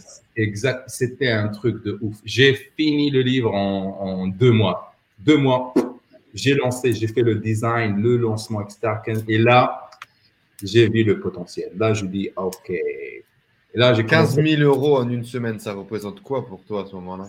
Tu t'en rends compte là, par contre? C'est donc là pour moi, c'était euh, c'est là que que j'ai eu cette réflexion et de dire, écoute, euh, à ce moment-là, je suis riche. donc, euh, donc j'ai dit, il faudra, faudra commencer à préparer en fait la sortie, à préparer la, la vie en fait. Donc, je me rappelle, j'ai contacté ISEC Pologne. Je leur ai dit, écoute, euh, la Pologne me manque tellement. I'm rich. I'm rich. I can come back. Exactement. Et le deal, et le deal, c'était, ils disent, écoute, on peut t'envoyer une invitation, mais pour prouver, pour être légal, il faudra, par exemple, prouver que tu as, c'était du n'importe quoi, tu as minimum 200 euros d'argent de, rentrée euh, d'argent par mois. J'ai dit, écoute, euh, j'ai 2000, 3000 par mois. Donc, euh, ils OK, pas de problème. Ils m'ont envoyé l'invitation, un an dans le visa. Et donc, ça, c'était quoi? C'était en 2011. 2011. Euh, et donc, ça, j'ai dit, this is it. Donc, j'ai pris un an à vraiment développer le business. C'était lancement après lancement, coaching, voyage. C'était, c'était le rêve. Et à la fin, j'ai dit euh, au type Taisek, hey, les mecs, est-ce que vous pouvez me donner un autre, une autre année de visa? Ils disent non, ce n'est pas possible, c'est plus légal. Et donc là, j'étais forcé en fait à monter une entreprise. Tu vois, le visa. Exactement. Ils disent, écoute, tu veux rester ici? Et en attendant, sinon, du coup, tu faisais tout, même pas en auto-entreprise, en mode bas les couilles sur le PayPal personnel, on se pose jamais la question, quoi. Exactement. Donc, c'était let's go, pas de stress, pas d'anxiété. C'était, euh, je me dis, bon, OK. Uh, it's, it's, not a business, it's just people sending me money on PayPal. Exactly. It was not a business. C'était pas un business. C'était un truc archaïque, tu vois. C'était pas professionnel, pas automatisé. Donc, c'était juste. Et, et du coup, j'ai dit, OK, bon, quelles sont les étapes pour vraiment créer un truc? Et là, dans la petite histoire, je rencontre un Français ici en Pologne. Euh, comment il s'appelle? J'ai oublié son nom. J'espère qu'il ne regarde pas cette. euh, je, le rencontre par hasard, je le rencontre en boîte. Il me dit Ah, je te connais, toi. Je dis, je dis Ouais. Il me dit ah, Parce que là, en fait, les Français qui habitaient à Varsovie, ils me connaissaient. J'étais une petite star parce qu'ils lisaient mon blog. C'est un truc de folie, mec. Okay. tu marches à Varsovie, au Pologne, il y a quelqu'un qui t'arrête. Eh, mais je te connais, j'aime ton blog, putain, est-ce qu'on peut. C'était magnifique. Donc, euh, euh, il, me, il vient, il dit écoute, euh, je lis ton blog, c'est vraiment chouette ce que tu fais, j'apprécie beaucoup. Et on est, et on est devenus potes. Parce que bon, voilà, quelle, est la probabilité de rencontrer quelqu'un à Varsovie qui lit ton blog Donc, on est devenus potes. Et lui, en fait, est, venu en, Pologne, je pense, en 2004. Euh, il s'est marié, etc. Il m'a expliqué qu'il a, a son business, qu'il a monté. Et donc, il m'a en fait montré toutes les étapes pour ne pas. Voilà. Quand même, quand tu es seul ici, on essaie de t'arnaquer, etc. Il m'a donné un contact pour le comptable. Il m'a dit écoute, ce type, il va, il va t'aider. Il m'a dit écoute, let's go. Et, on a fait les étapes, en fait, parce que j'ai essayé, j'ai googlé comment créer une entreprise en Pologne. Il y avait des, des sociétés qui te font ça et, on te facture 5 000, 10 000 euros. C'était du n'importe quoi. Hmm. Euh, mais j'ai fini à le faire. J'ai dépensé, genre, je sais pas, 1000 euros pour tout faire vraiment. J'ai créé la société SBK Coaching et j'ai postulé pour mon truc. On m'a donné deux ans parce que j'étais tellement légal. Je payais beaucoup de taxes, malheureusement. Donc, ça, c'était. c'est le côté négatif, contrairement au Maroc, quoi. exact. Je, payais beaucoup, beaucoup de taxes. Et, euh, mais ça m'a permis d'être libre, d'être. Euh, voilà d'être légal, de, pas vraiment euh, à se faire chier à, bosser dans des entreprises pour monter mon business. Donc j'avais j'avais tellement de le temps et tout ça pour et, c'était parti. Et à ce moment-là, du coup, le business générait quoi? 4000, 5000 euros par mois? Alors 2000, en 2000, euh, alors on est en 2012 maintenant. C'était hmm. l'euro en fait. La Pologne et l'Ukraine nous ont organisé l'euro et c'était vraiment le début voilà, de la révolution. je pense à cette époque, non, je pense qu'on a commencé déjà après la création d'entreprises parce que je voyais que 50% de mes revenus, voilà, j'étais en taxe. Donc c'était à l'État. Oui, bien sûr. C'était à l'État et je me dis, ah, ok, je, suis pauvre encore. Donc là, j'ai, il faut bosser. Donc je pense que c'était déjà à l'époque, c'était déjà, on, flirtait avec les 7000, 8000. Et si je faisais un lancement, ça, ça allait jusqu'à 10 000 euros par mois. c'est bien. Hein. Oui, donc c'était déjà ça. Et donc, j'ai fait ça pendant quelques, voilà, quelques mois. Et Là, c'est peut-être que les gens ils connaissent pas. Donc, il y avait un article, c'est un autre tournant de l'histoire, c'est l'attaque des féministes. Bon, féministes radicales, on va dire. Féministes. Euh, euh, alors, c'était un article, euh, et là, je l'avoue complètement, c'était un mauvais article, mais parce que c'est mon ego en fait qui m'a. Donc, c'était une histoire, une belle enrichissante. Donc, on m'a attaqué tout simplement. Alors, c'était la guerre contre Kamal, Kamal dans les news sur TF1, France 2, France 3. Donc, c'était partout. Ah oui, carrément, ouais. Tous les médias mainstream. Ah, voilà, ils m'ont attaqué. C'était une campagne bien orchestrée. Parce que moi, je refusais de, d'enlever l'article. Donc, comme, comme voilà, c'était têtu. Donc, fuck you, I'm not gonna take it down. If you wanna cancel me, cancel me. Mais en fait, c'était un écrivain que, parce qu'à cette époque-là, quand je dis 10 000 à 12 000 euros par mois, on était 6 en équipe dans l'équipe. C'était, mm. on était une machine de contenu, tu vois. Par jour, on publiait 5, 5 articles par jour pendant une semaine, euh, 5 jours. Donc, c'était, il y avait Jean-Baptiste, il y avait Laetitia, donc c'était une vraie machine. Jean-Baptiste s'occupait des articles de, voilà, de, pas de sexe, mais voilà, sexo, j'allais dire, on va dire la section mmh. sexo. Et l'article qu'il a écrit, il était vraiment mal écrit. Alors, moi, ma faute que j'ai faite, parce que j'avais tellement d'articles à publier je scannais le contenu, je leur faisais confiance, tu vois, parce que j'étais l'éditeur en fait, je suis devenu l'éditeur. Donc moi, j'écrivais un article par mois parce que j'avais plus le temps, il fallait gérer les mails, machin. Et donc il m'a envoyé l'article. Euh, je dis bon, Jean-Baptiste, c'est cool, c'est un, bon écrivain. Voilà, j'ai scanné rapidement, j'ai mis la headline, publié, boum. Et là, je me réveille le lendemain et je vois, je vois, je vois un trafic de ouf sur le site. Mais je dis what the fuck, qu'est-ce qui se passe ici? je check les stats et je vois l'article. Hmm, excellent, ok. Et donc, je vois, je commence à voir des commentaires. Tu es sexiste, what the fuck, c'est quoi ces conneries, machin, nanani, nanana. Et moi, l'engagement, hein, je dis yes, yes, yes. et donc, j'ai laissé en fait. Donc, euh, je me rappelle, il y a la personne qui a fait cette attaque contre moi. Euh, j'ai trouvé un petit peu leur forum. C'était un forum voilà, radicalisé. C'était un truc de ouf les attaques, il y avait beaucoup de racisme. Bref, c'était un truc, et, moi, ça m'amusait en fait. Euh, parce que je croyais que ce truc va, passer en fait. C'était juste quelqu'un qui a un blog, qui a écrit un article à mon sujet. Bon, ça crée de l'engagement, ça crée des ventes, etc. Je dis, ça va passer.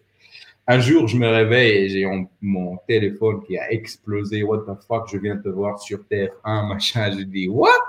euh, et je trouve mon blog qui est en fait euh, complètement euh, comment dire, piraté, hacked, it was gone.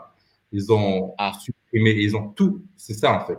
Quand on, attaque, c'est, et j'arrive pas à me connecter. Je dis, what the fuck? c'est le stress, là. Il est où mon blog? euh, tout était piraté, le contenu supprimé, etc. On, on préparait une plainte contre moi, etc. Et, mais là, euh, je pense que c'est un moment qui m'a, qui a fait de moi un homme. C'est, de, dire, OK, je dois régler ce problème parce que moi, je voulais juste me cacher, en fait. Parce que me dis, bon, si je vais laisser la tempête passer je, je, euh, et j'avais pas besoin de la de confronter, etc. J'ai dit, je vais, je vais rester tranquille, j'ai de l'argent, donc ça va passer. Alors, c'était pas le cas. Jour après jour, c'était pire. C'était les news, c'était les attaques, c'était, voilà. Et j'ai dit, bon, OK, j'ai appelé des potes à moi. Euh, je me rappelle, j'ai même appelé Alex Roth, qui m'a beaucoup aidé aussi. Il m'a dit, écoute, euh, je connais une personne à Paris qui va te faire la com, qui va écrire un communiqué de presse, voilà, pour répondre officiellement. Parce que moi, j'étais tellement out, je, ne pouvais rien faire. Je, tremblais, tu vois. Il y avait mon business qui qui, qui, avait disparu. Tu vois. Il m'a dit, écoute, tu commences par faire un communiqué de presse, dada, t'excuser tout simplement. Euh, parce que c'était quand? C'était c'était pas honnête. Ils disent que voilà, sexiste contre la, la violence, on m'a on m'a on m'a traité de comment dire, de violeur. C'était un truc vraiment horrible. Alors c'était pas le cas. On a expliqué que voilà, même on a on a des articles pour femmes, on a des produits pour femmes, etc., etc. Donc c'était vraiment pas le cas. C'était juste une campagne contre moi. Et je te cache pas, là, je, je pense que toujours c'était les concurrents, parce qu'on avait j'avais un site concurrent, donc on était les mêmes. Donc peut-être, hein, je suis toujours, euh, euh, mais on sait jamais. Hein. Euh, bref, Alex, j'avais un pote au Maroc qui m'a aidé sur le volet technique. M'a dit, écoute, heureusement qu'on faisait des backups. Hein, faites vos backups, les amis. alors, on a bougé le serveur de France, on l'a mis dans une île disparu, donc ne pouvait pas m'attaquer en justice. Donc ça, c'était une étape très très importante parce qu'on préparait la plainte. On a bougé le serveur dans un truc euh, éloigné. On a on avait les backups heureusement. Et qu'est-ce que j'ai fait d'autre? Je me suis excusé. Je dit, écoute, l'article était mauvais. On s'excuse. On l'a enlevé. Et en fait, ce qui est marrant, c'est que les ventes ont tellement explosé après. Ah côté SEO, j'avais des liens de TF1, de France 2, de France 3, de Euronews, machin. On arrivait à faire jusqu'à 100 000 visiteurs par jour. Le serveur tombait toujours parce qu'il fallait l'upgrader. J'appelle les mecs, on a, putain, allez, augmenter la capacité. Ils me disent, bah oui, il faut, payer 2000 euros par mois pour avoir ce, genre de capacité. Écoute, j'espère que ça va rester comme ça. Mais, mais les gens, en fait, grâce à cette, euh, cette histoire, les gens, ils, ont découvert en fait le blog, ils viennent, ils disent, bah, écoute, ce mec, il, est normal en fait, il donne cool de, bons conseils. Et donc, les gens, en fait, ils m'ont soutenu, surtout les hommes. Donc, la vente, alors je me rappelle, on avait fait, ce mois, on, a, on avait fait, juste après la, galère, on a fait presque, presque, si je ne dis pas de bêtises, on a fait 30 000 euros de chiffre d'affaires. Waouh, c'est énorme. Juste des e-books, des e-books, des formations, des coachings, etc. There is no bad buzz. Du coup, tu penses, le, le bad buzz n'existe pas, c'est fait. Exactement. C'était ça la leçon, pas de bad buzz. Donc, la tempête passe, j'ai l'argent dans mon compte, euh, j'apprends à gérer mon business et les backups. Machin, il faut toujours faire des backups. Et je commence à dire, OK, ce business n'est pas vraiment safe parce que c'est quand même, il y a, voilà, il y a des gens qui, qui vont t'attaquer, quoi que tu fasses. D'accord? Et c'est là que j'ai eu ma première idée de e-commerce. Euh, j'avais déjà acheté un appart donc, j'ai investi dans l'immobilier, un petit appart en centre-ville. Je l'avais acheté à 50 ou 50 000 euros. En Pologne, hein, du coup. En Pologne. Et je cherchais à voilà, diversifier, mais parce que, parce que du jour au lendemain, mon business était parti hein, en fumée. Euh, et, donc, du coup, je dis, il fallait, et je me rappelle à l'époque, c'était, euh, je lisais des blogs, tout ça, c'était investir dans l'immobilier, avoir un truc e-commerce et bien sûr des produits d'information comme des e-books et des machins. Et donc, j'ai monté ma première. Euh, alors là, c'est avant l'époque Shopify, c'était en 2014. c'était WooCommerce, machin. Donc, j'ai lancé la première, vous allez dire, marque, si on peut dire ça. Marque, marque de pochette de costume. There you go, exactement. Parce que j'avais des lecteurs, en fait, en France toujours, qui ont une, marque similaire. je ne vais pas mentir, je me suis inspiré de ces de, Jean-Baptiste, hein, je me rappelle toujours de son Jean-Baptiste et Ludo. Et, j'ai C'était le business euh, qui, qui, aussi faisait du blogging et tout ça, qui ont lancé des, des trucs de, de, vêtements, de ah. mode et tout. C'est eux? Benoît, Benoît et. Ah oui. Non, non, pas eux, d'autres. Mais bon, Benoît est toujours, c'était un bon pote aussi. Euh, donc, parce que justement, au Maroc, on a la soie, on a de belles soies. On a des, des couleurs, etc. Et je me rappelle parce que moi, je faisais la fête toujours, on sortait tout le temps en costard, etc. Ouais, donc tu étais toujours bien sapé. Il faut comprendre que tu as une passion pour ça. Tu es toujours en costard trois pièces, deux pièces, cravate. Euh, tu es tiré à quatre épingles. J'ai fait ça. J'ai fait ça parce que là, on va un petit peu remonter dans le temps. Parce que moi, j'ai décidé euh, et d'ailleurs, je, viens d'écrire un article sur le sujet, parce que ça vient, ça vient de me frapper un petit peu, parce que on peut dire, hein, on va le dire comme ça, moi, pour vraiment combattre le racisme, j'étais obligé d'apprendre à, m'habiller bien, parce que euh, mes premières années, et ça, je ne dis pas ça pour, attaquer la Pologne, mais mais il y avait des gens qui, tout simplement, ils me voyaient, ils me disent Ah, tu fais quoi ici? Tu vends des kebabs hmm. Tu vois, et moi, je me dis, what the fuck, man? Euh, ça m'a, tu vois, je sais qu'ils le disent en, voilà, en rigolant et tout ça, mais je voyais quand même un air sérieux. Donc, c'était. Tu te sentais quand même attaqué et tu t'es dit, OK, je vais pas, je vais me upgrade. Exactement. Je me dis, alors, moi, je suis quelqu'un de, voilà, d'analyste. J'analyse toujours. Donc, je me suis dit, alors, pourquoi ces types, ils, m'attaquent comme ça? Pourquoi, qu'est-ce que j'ai fait? Et là, j'ai, parce que moi, j'étais toujours bien ça au Maroc déjà. Mais quand j'ai commencé à voyager, donc tu sais, tu ne peux pas voyager en costard tout le temps. Hein, bah non. Donc j'ai délaissé un petit peu. Voilà, j'ai Et surtout, il faut comprendre aussi que quand tu bosses en slip dans ta chambre et que tu fais 20 000 balles, tu n'as pas besoin non plus de te saper. Bah, c'était ça en fait. Donc surtout, j'avais lu le, truc là qu'on a tous lu, je, pense, la semaine des 4 heures. Le mec, il dit tu bosses en slip, machin. Donc c'était en fait la culture. C'était. Euh, c'était voilà, the thing. Et du coup, j'ai un petit peu délaissé ma. Parce que moi, je te dis, hein, euh, au Maroc, je portais des, cravates, des couleurs, machin, j'étais la star. à, la, dans la faculté. Tout le monde connaissait le mec le plus stylé, etc.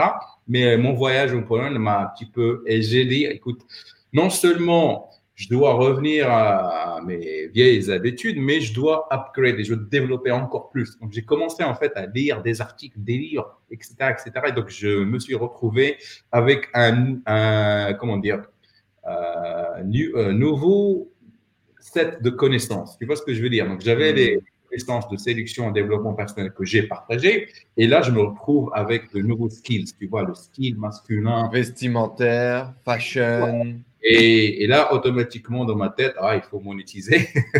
Donc, au lieu. Et d'ailleurs, j'ai lancé un blog qui s'appelle stylemasculin.com en 2014. Je pense que c'est toujours en ligne. J'ai acheté le nom de domaine. J'ai, n'ai pas cru que ça existe. Donc, c'est stylemasculin.com. J'ai dit, what the fuck? OK, ça, je l'achète. Boum. J'ai même acheté style-masculin.com aussi. Donc, j'ai les deux. Euh, et on a commencé à créer des articles. J'ai écrit mon livre sur le style. Euh, et là, c'était l'étape suivante, c'était vraiment d'avoir quelque chose de concret parce que je commençais à en avoir marre d'avoir que des trucs pas éphémères, mais tu vois ce que je veux dire. Je voulais avoir un truc concret. Surtout que je sortais beaucoup et je faisais les pochettes et il y avait des gens qui, qui, qui venaient, qui m'abordaient, ils me disent Wow, c'est très cool, où est-ce que je peux l'acheter? Ils disent Écoute, tu peux l'acheter chez moi, boum, on achète. Et, et les marges étaient top parce que je me rappelle, ça me coûtait même pas un euro pour faire une pochette et je la vendais. T'as acheté, au Maroc, du coup. Exactement. Ce que j'ai fait de, de génie, c'est que le packaging, j'ai fait un packaging de ouf. J'ai fait le packaging. Bon, le packaging était plus cher que le produit, en fait. Ouais. Donc, euh, Donc tout de suite, avec cette vision luxury, classy et, et marketing, du coup, on va faire un packaging plus cher que le produit. Exactement. C'était vite fait ça, ça a tellement marché. J'avais des entreprises parce que en fait, là, on parle toujours de Pologne. Euh, personne ne connaît, bah, pas connaît, mais personne ne fait le marketing en ligne, personne ne fait des vidéos. Alors moi, que j'avais fait appel déjà en 2014, j'avais fait appel à des équipes de, voilà, parce que j'avais tellement d'argent que j'investissais en fait. Donc j'avais pour lancer Glamorous Pochette, euh, voilà, j'ai engagé en fait une équipe on avait le studio et tout ça, et j'ai commencé à faire des tutos. Comment voilà, plier la pochette de costume, tu vois. Donc, c'était des séries vidéo euh, en anglais et, euh, et ils ont fait le buzz ici en Pologne. Donc, euh, je sortais, je me rappelle dans la rue, les gens, les gens ils croyaient que j'étais un acteur ou un truc parce que c'était ce mec sur Facebook parce que oui puis c'est pareil même dans l'infoprenariat tu as amené un niveau de qualité de professionnalisme qui est tellement élevé que tu sortais du lot automatiquement quoi. Exactement. C'était tellement facile. Alors le jour où on a commencé à publier les vidéos et j'ai pris deux, deux filles ici qui sont assez connues qui étaient super smart intelligents aussi donc je les payais genre n'importe quoi. 500 euros un truc pareil on a fait des shoots machin et ils ont fait le buzz ici. Et j'ai eu comment dire, c'est comme, c'est l'équivalent de EDF en France ici. Euh, ils m'ont contacté et disent, écoute, on aime bien ton produit, est-ce que tu peux, voilà, on peut les offrir comme des cadeaux au lieu d'acheter des bouteilles de vin, machin. Et je dis, ah, yes, ils m'ont dit, est-ce qu'on peut commander 10 000 pochettes pour commencer? Est-ce que tu peux faire 10 000 pochettes. Et j'ai facturé, je me rappelle, à 100 euros, je pense, au 80, un truc pareil. Et donc, du coup, c'était mon premier. J'ai eu un deuxième contrat avec une, autre entreprise. Et du coup, j'ai converti le business en B2B. Parce que euh, j'ai remarqué que, voilà, je faisais chier à, les vendre. Parce que c'était, euh, moi, je te dis, je te rappelle, c'était pas l'époque Shopify, il n'y avait pas de mm. Facebook il n'y avait rien du tout. Donc, c'était que du blogging, moi, en fait. J'écrivais des articles sur les pochettes pour vendre des pochettes. C'était un peu mm. Je faisais pas de pub, c'était juste Facebook, les photos, les vidéos, YouTube, etc. Et j'ai remarqué que les gens, et parce que je sortais beaucoup et j'ai développé mon cercle social et le networking, etc. Donc, je connais pas mal de gens qui sont bien positionnés. Donc, je les contacte et je dis écoute. Puis, quand tu étais bien sapé et que tu avais une bonne image, tu pouvais rencontrer aussi des gens de meilleures sociétés en Pologne. Absolument. Donc, c'était ça. Donc, les gens, ils disent Mais t'es qui? T'es le prince du Maroc, euh, t'es le, le fils d'un ambassadeur. Donc ça, la vision du kebab guy au, à l'ambassadeur, donc ça change. Hein. Euh, du coup, je commençais à être invité à des fashion shows, à inviter même à la télé ici. Donc il y a plein de documentaires euh, à, mon, à, mon, sujet ici en Pologne, donc les, les mainstream polonais. Donc si tu googles Kamal, Jahid, etc. C'était, je, suis devenu la star. Tu vois le Kamal, euh, the immigrant from Morocco, tu vois le c'est parce qu'il n'y a, pas beaucoup de Marocains ici. D'ailleurs, c'est pour ça que j'aime la Pologne. Hein. Donc, euh, même si j'aime mes amis marocains, mais on est tranquille, on est bien ici. Euh, donc, donc, il y a ça. Qu'est-ce que tu ressens à ce moment-là? Tu vis ce truc, tu, tu le kiffes? Ah, C'était Là, c'est 2015. Ah, mec, donc je te raconte mon histoire de vie. Je me dis qu'il faut faire un film. donc, c'est là, c'est This is it, mec je me fais tellement d'argent que j'invite mes cinq potes pour fêter mes 30 ans à Vegas. Hmm. Business class, tout le monde. One of my dreams. Bah, c'était, donc on débarque à Vegas, on passe une semaine de folie, on fait un voyage à Yosemite, on a fait de, Las Vegas à San Francisco, c'était tellement beau en convertible, comment, c'était, c'était magique. Et euh, je passe, donc je fête mes 30 ans, je rentre en Pologne, je fais un autre anniversaire pour les locaux, donc voilà, parce qu'il faut profiter, parce que pourquoi pas, ouais, the fuck not. Et octobre, donc voilà, décembre, Noël, machin, je fais mes voyages, les îles Maldives, etc. C'était vraiment kiffer la life, parce que il y avait, il marchait le blog, il marchait presque tout seul. Euh, J'avais créé le coaching euh, l'expérience coaching à Varsovie. C'est-à-dire qu'il y a des. Tu avais créé oui, cette expérience de relooking, etc., dans lequel tu accompagnais les. à 5000 euros. Exactement. C'était à 5000 euros, donc des hommes qui venaient de, de, France, de Paris, de voilà, partout de France en fait, ont passé le week-end avec moi et c'était facturé à 5000, c'est toujours le cas en fait, à 5000 euros. Et j'avais tellement d'argent que j'ai décidé de travailler avec deux personnes par mois. C'est-à-dire un week-end off, un week-end in, week-end off. Voilà. Pour kiffer, voilà. Et les gens payaient 5000 balles pour passer le week-end avec toi, aller chez le couturier, que tu leur choisisses un costume, que tu les. les... C'est un, un, truc magnifique, tu vois, le, costume. Et quand tu te rends compte de ça, que les gens sont prêts, quand, quand, tu mets un prix à 5000, hmm. comment tu mets ce pricing? Qu'est-ce que tu ressens à ce moment-là? Je te dis, je te raconte ça comme une blague en fait. Euh, alors, alors, avant d'avoir l'idée de, de, faire ce truc, il y a et là, euh, je vais dire son nom ici, Julien. Il m'a contacté, il me dit Mec, t'es super cool, j'aimerais bien juste être avec toi. Je dis ah, Tu vois, ça, je reçois des emails tous les jours, donc des, mecs, des gens qui veulent me rencontrer et tout ça. Et moi, j'ai l'expérience que c'est toujours, je ne sais pas dans ton cas, mais c'est toujours awkward pour moi de rencontrer quelqu'un qui me connaît alors que moi, je connais rien. je ne le connais pas.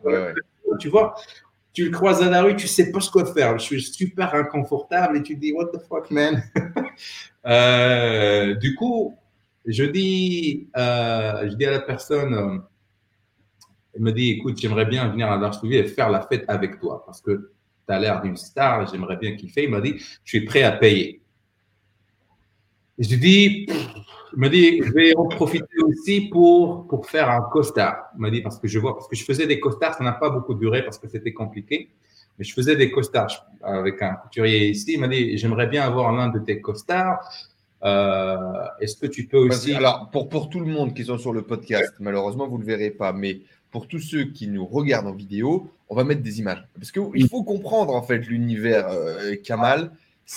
C'est tiré à quatre épingles, c'est beau, c'est luxury, les femmes sont belles, les costards sont beaux. C'est vraiment tiré à quatre épingles. On va vous mettre quelques clichés quand même pour que vous puissiez comprendre un peu à quel point un homme est prêt à, se déplacer, faire un costume sur place parce que euh, vous regardez le. Alors, en ce moment même, le Instagram de Kamal est off, il prend des vacances. Mais quand le Instagram va revenir, c'est un fucking standard de, de, de, de, ouais, de movie star, de, de, TV star, de, billionnaire.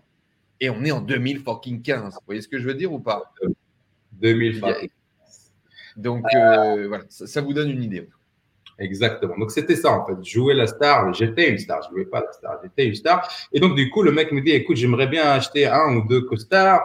Euh, je dis, écoute, les costards, ça me coûter, et ça, je ne raconte pas des bêtises, ça me coûtait 2000 euros. Moi, j'achetais des costards à 2000 euros et j'ai acheté deux, trois en même temps. écoute, je dis, écoute, il euh, n'y a pas de souci, mais le costard, ça coûte 2000 euros, 3000 euros, donc je ne sais pas, c'est une bonne idée, c'est pas offert à tout le monde. Et je dis, il m'a dit, non, non, non, c'est pas un problème pour moi. Et je dis, oh. OK. OK.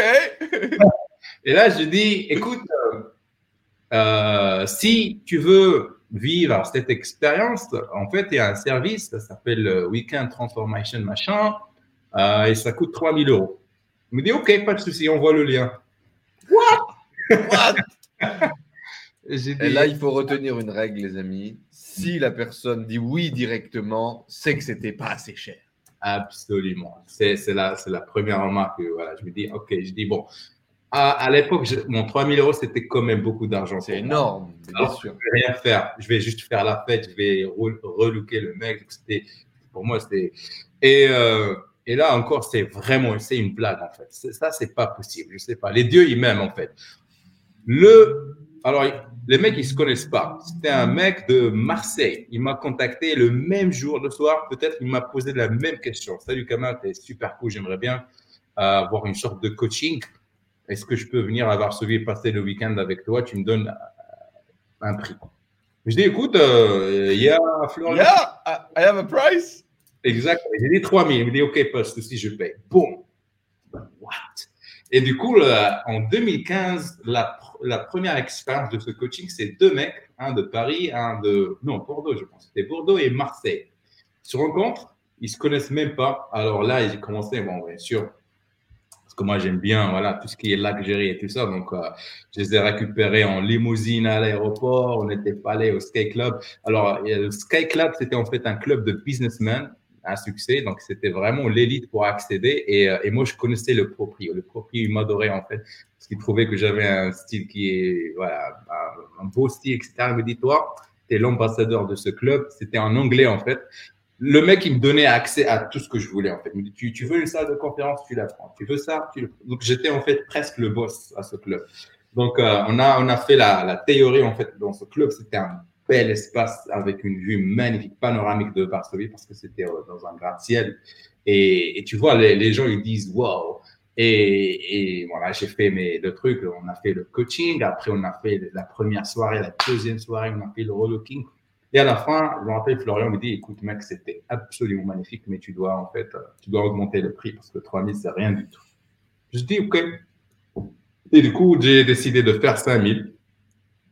J'ai pris l'argent parce que moi, j'adorais faire des vidéos. Donc, j'ai appelé mon équipe et j'ai dit, écoute, on doit shooter une vidéo qui, voilà, qui va illustrer un petit peu tout ce qui est, tout ce qu'on fait, en fait. Donc, la salle de sport, le king, la fête, le restaurant, le club, euh, l'aéroport, machin. Donc, j'ai monté la vidéo. On a créé un petit site qui est toujours en ligne. Je pense que c'était weekendtransformation.com, etc.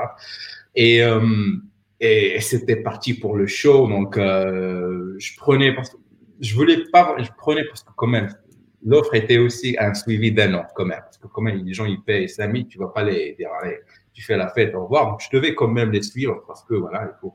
Et ce qui est marrant, en fait, c'est qu'ils finissent toujours par revenir, minimum deux à trois fois. C'est incroyable. Le mec, après deux, trois mois, ils te disent, écoute, euh, j'aimerais bien revenir. Est-ce que tu es libre? Je dis, bien sûr, avec, bah, tu viens, hop, et du coup, euh, donc là, en 2015, fin 2015, 2016, donc ça, c'est le tournant number three, four.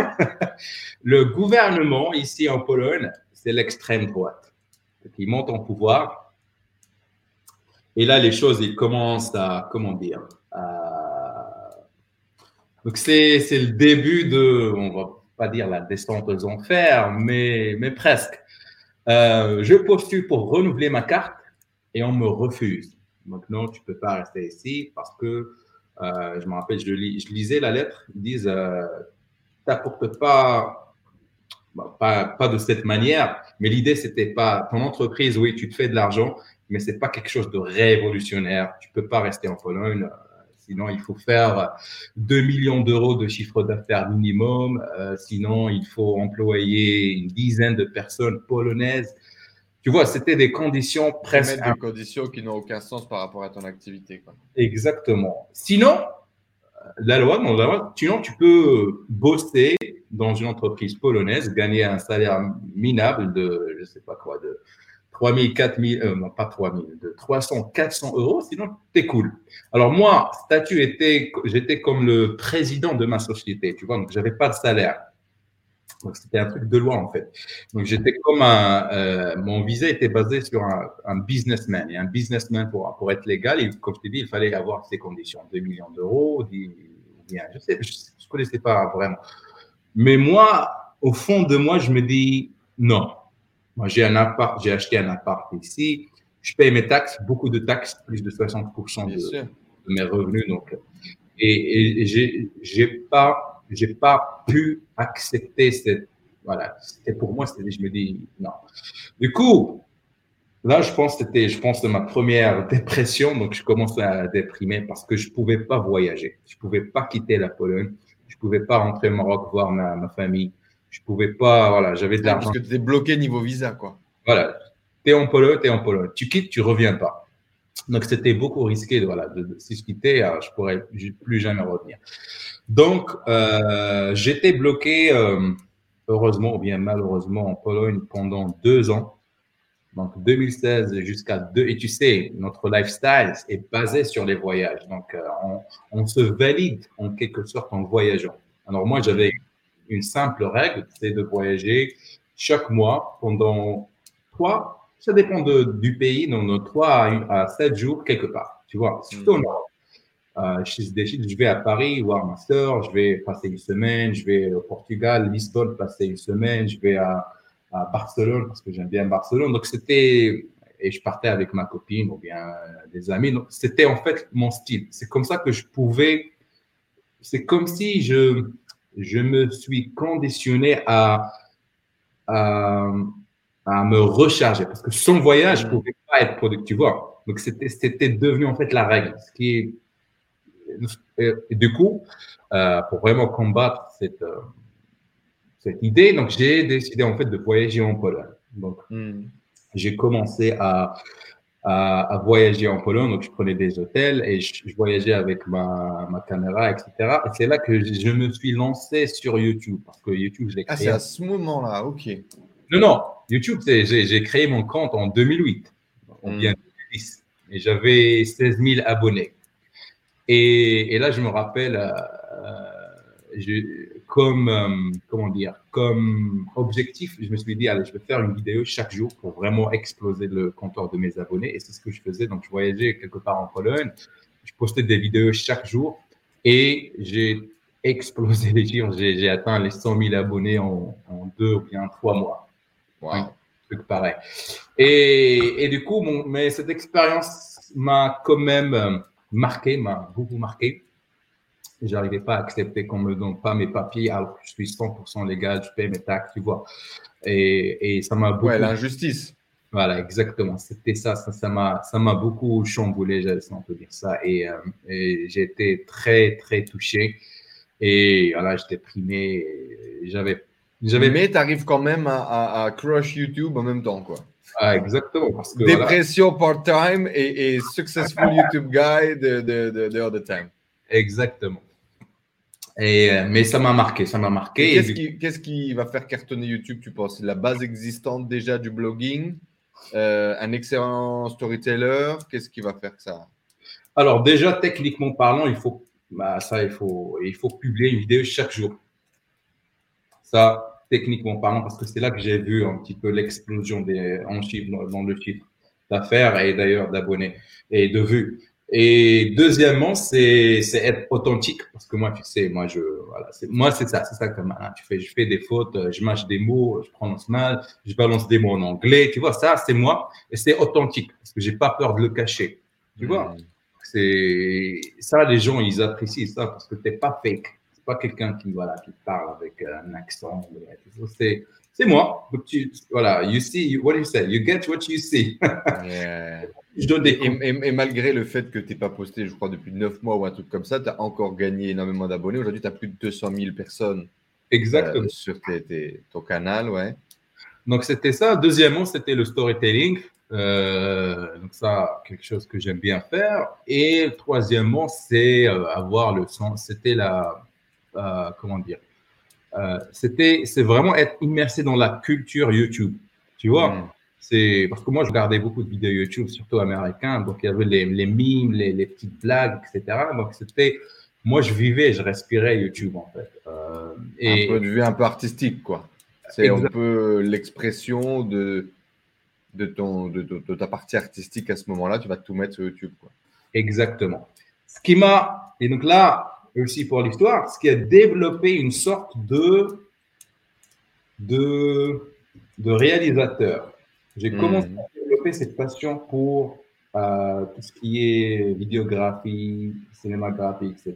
Tu vois, cinématographie, je ne sais pas si on peut dire ça en français. Mhm. Euh, et du coup, euh, donc déjà en 2017, donc c'est là que je décide de lancer Meknes. Et pour lancer Meknes, donc la marque en cuir, d'ailleurs, je te remercie parce que tu étais parmi les premiers backers à Kickstarter. Tu avais acheté le, la, la, pochette du MacBook. la nouvelle version, on devrait t'envoyer la nouvelle. Euh, et donc, pour, pour lancer ça, j'ai décidé de faire un court métrage, de raconter un petit peu, euh, de parler de l'héritage marocain, de la culture. et, et, c'était un, c'était un, bon, ça, je dis ça parce qu'on l'a fait, mais c'était un court métrage qui est très beau en fait. C'était un truc magnifique qu'on avait fait. C'est là où on voit effectivement quasiment toutes tes vies qui se croisent en une. Exactement. Tu es le modèle de, euh, de, tes vidéos, de la marque Meknes. Mhm. Euh, costume hyper travaillé, des détails, le cuir, la qualité, le luxury, des femmes magnifiques, un storytelling incroyable et effectivement ce côté de, du savoir-faire, de l'artisanat euh, mm. marocain euh, qui doit être distribué au monde parce que le Marocain a un savoir-faire incroyable. Euh, et tu le dis très bien dans, le storytelling sur Shark Tank, mais tous les pays ont leur petit truc, le, la, beauté à droite, à, gauche, le, tissu. Mm. Et le Maroc, c'est cet artisanat, c'est le cuir. Il faut que l'artisanat marocain soit connu du grand public et que tout le monde puisse en profiter. Et tu vas lancer du coup une euh, collection de, sacs, c'est ça? C'est les duffel bags les premiers? Oui, ouais, c'était le sac Weekender Bag. Donc, euh, c'était une campagne à succès. Donc, on a fait 50 000 euros, un dollar euh, en 30 jours. Donc, le projet a été validé et on avait 100 sacs à fabriquer.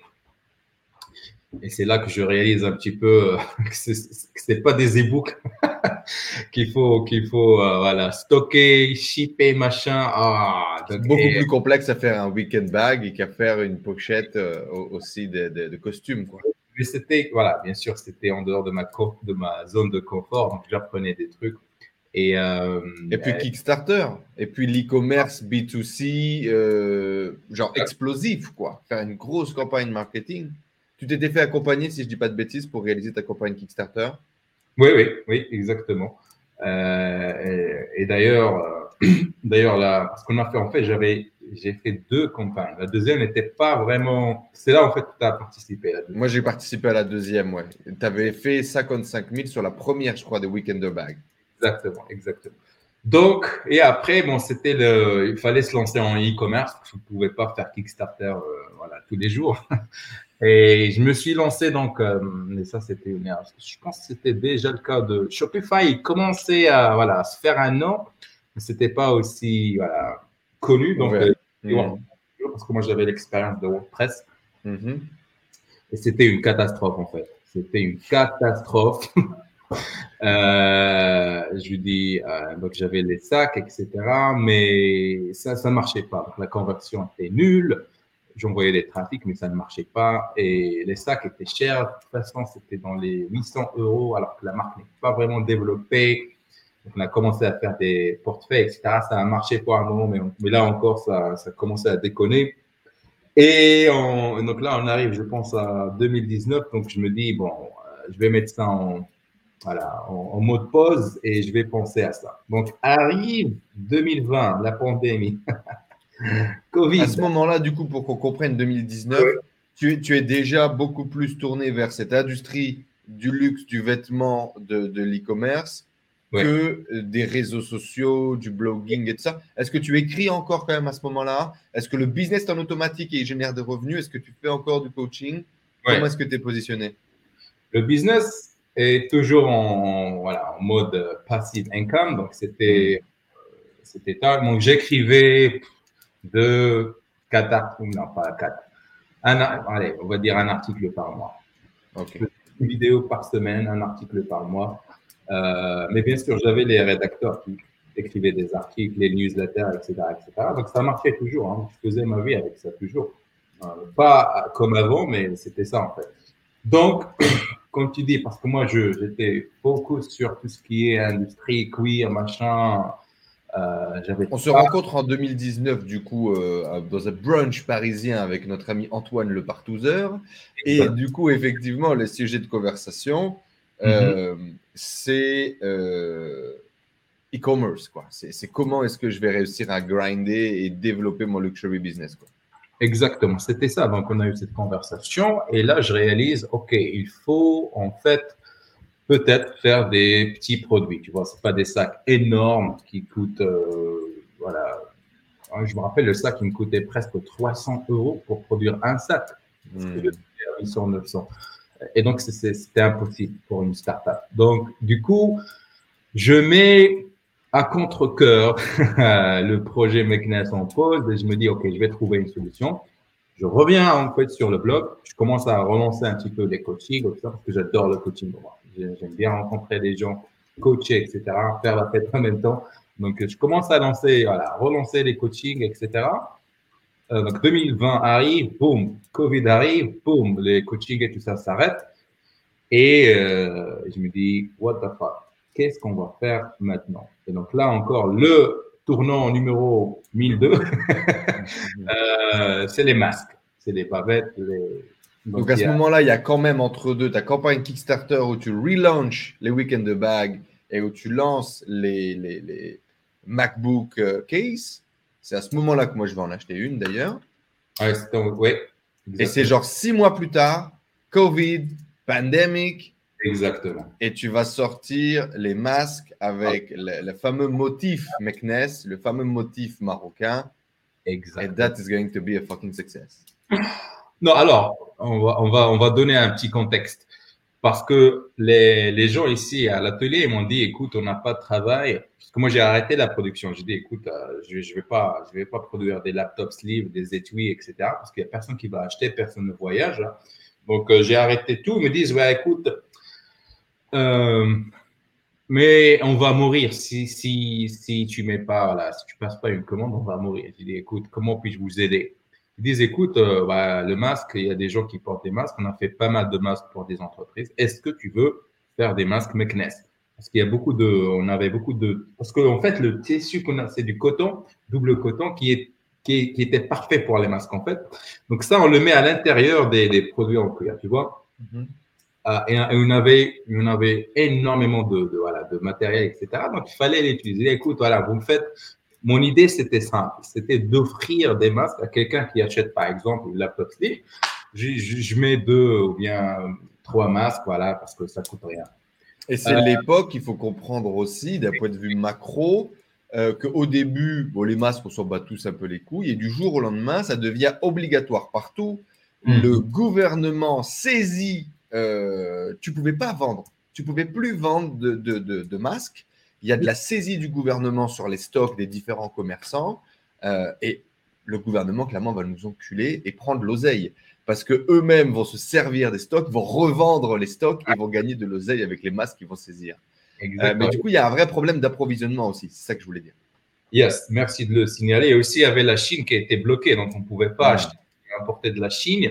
Alors moi, j'avais un truc qui est complètement légal, c'est en Europe, donc on respecte les standards, régulations, machin. Euh, j'avais mon assistant qui faisait les campagnes sur Facebook, donc il met, il met les, ah, les portefeuilles, les sleeves, les machins. Et moi, avant de dormir, je décide de mettre le masque, juste pour, juste pour le fun. Je mets une petite photo de moi, en fait. Un truc carré. Moi, je porte le masque. Je le mets sur Facebook. Je mets, je me rappelle très, très bien je mets 25 euros euh, pour la journée. Je dis, ouais, on va tester. Je lance, je pars, je dors, je me réveille le matin. 2000 euros de chiffre d'affaires. Je vois la campagne sur Facebook. Le, le, le ROAS, le ROI, c'est un truc que je ne sais pas. C'était X250, un truc pareil. Mais je me dis, ça doit être une erreur. C'est pas possible, en fait. Parce que même moi, j'avais pas cette quantité de masques. Parce que j'avais produit 200 ou bien 300 masques juste pour aider un petit peu les mecs, voilà. Et, je pense que qu'on avait vendu 1000 ou bien 1500 masques et je me dis, what the fuck, c'est quoi Et là, je vais sur Shopify et je vois en fait. Parce que moi, bon, j'avais pas les notifications de Shopify parce que je vendais pas beaucoup et je me dis, bon, ce cas on se bat les couilles, hein, je vais pas. Et, et là, je regarde, je me dis, what? Du coup, l'algorithme Facebook, parce qu'on peut dire, hein, si tu veux connaître vraiment, il te faut 50 conversions euh, pendant une semaine pour voilà, quitter cette phase d'apprentissage. Du coup, l'algorithme est déjà rodé, il connaît très bien. Donc, du coup, j'ai augmenté un petit peu, j'ai mis 100 euros par jour, boum, explosion totale. Du coup, et là, pour la petite histoire, j'ai toujours pas de stock. Mais en même temps, parce qu'il y a toujours un mais, Facebook, en fait, il, euh, ils interdisaient en fait la prise des masques. Donc, on arrivait à. L'algorithme, en fait, il, reconnaissait en fait ce qu'on a fait donc, grâce à mon assistant. Ça, c'est une, idée de génie. Donc, on a converti la photo de moi en masque en vidéo. C'est la même, c'est une, une, image statique, tu vois, donc de 10 secondes. Et parce que les gens regardaient la vidéo jusqu'à la fin, donc, ça a aussi explosé en termes de, reach, en termes de. D'engagement sur ta publicité, ça a baissé les CPM, des choses comme ça. Quoi. Facebook, wow, vidéo de 10 secondes et les gens qui arrivent à terminer, c'est pas possible. Donc, les commentaires, les gens, ils ont adoré parce que c'était un, c'était un masque qui est très joli aussi, il faut le dire. Mhm. Euh, motive, etc. Et, et, du coup, je deviens une entreprise de masques. Donc, euh, c'était full time, boom. Donc, j'embauche deux filles pour m'aider en fait à envoyer le truc pour, voilà, pour la livraison, etc. Parce que ça, ça devenait impossible. Et après, du coup, on est passé à un fulfillment center, donc un centre de distribution avec DHL. Et on voyait, euh, on avait entre, comment, comment dire, entre 600 à 1500 commandes par jour. Wow. Et, et, et ça a duré. I did not know that was that big. Donc, euh, on a fait, je pense, 500 euh, 000 euros en, deux ou bien en trois mois de chiffre d'affaires. Euh, et, et, quoi d'autre Mais bien sûr, j'ai fait tellement de conneries, tellement d'erreurs. Ah, c'était bon. Je te dis, hein, je te cache pas, 500 000 euros, ça, c'est le rêve. Mais le, le profit, c'était, c'était même pas parce que j'avais tel, fait tellement de conneries. Alors, un, parce que je, je, me suis dit, allez, 2020, ça va être l'année des masques, mais Facebook est devenu super, la, la concurrence est devenue super compliquée sur Facebook. donc, tu as fait augmenter tes CPA. Ça a augmenté le truc et les gens, en fait, ça a commencé à créer des, voilà, des, des conflits sur, euh, sur Facebook. Tu avais les gens qui étaient anti-masques et il signalait en fait la, pub et tu avais les commentaires des gens qui, qui t'insultaient. Donc, c'est devenu très. Ah, c'était. c'était Alors, moi, j'ai, comme un quand j'ai refusé de d'accepter la défaite et j'ai continué à lancer de l'argent sur Facebook, tu vois. Donc, 1000 euros, 2000 euros, 3000 euros par jour. Et même quand c'était plus rentable, quoi, c'est ça?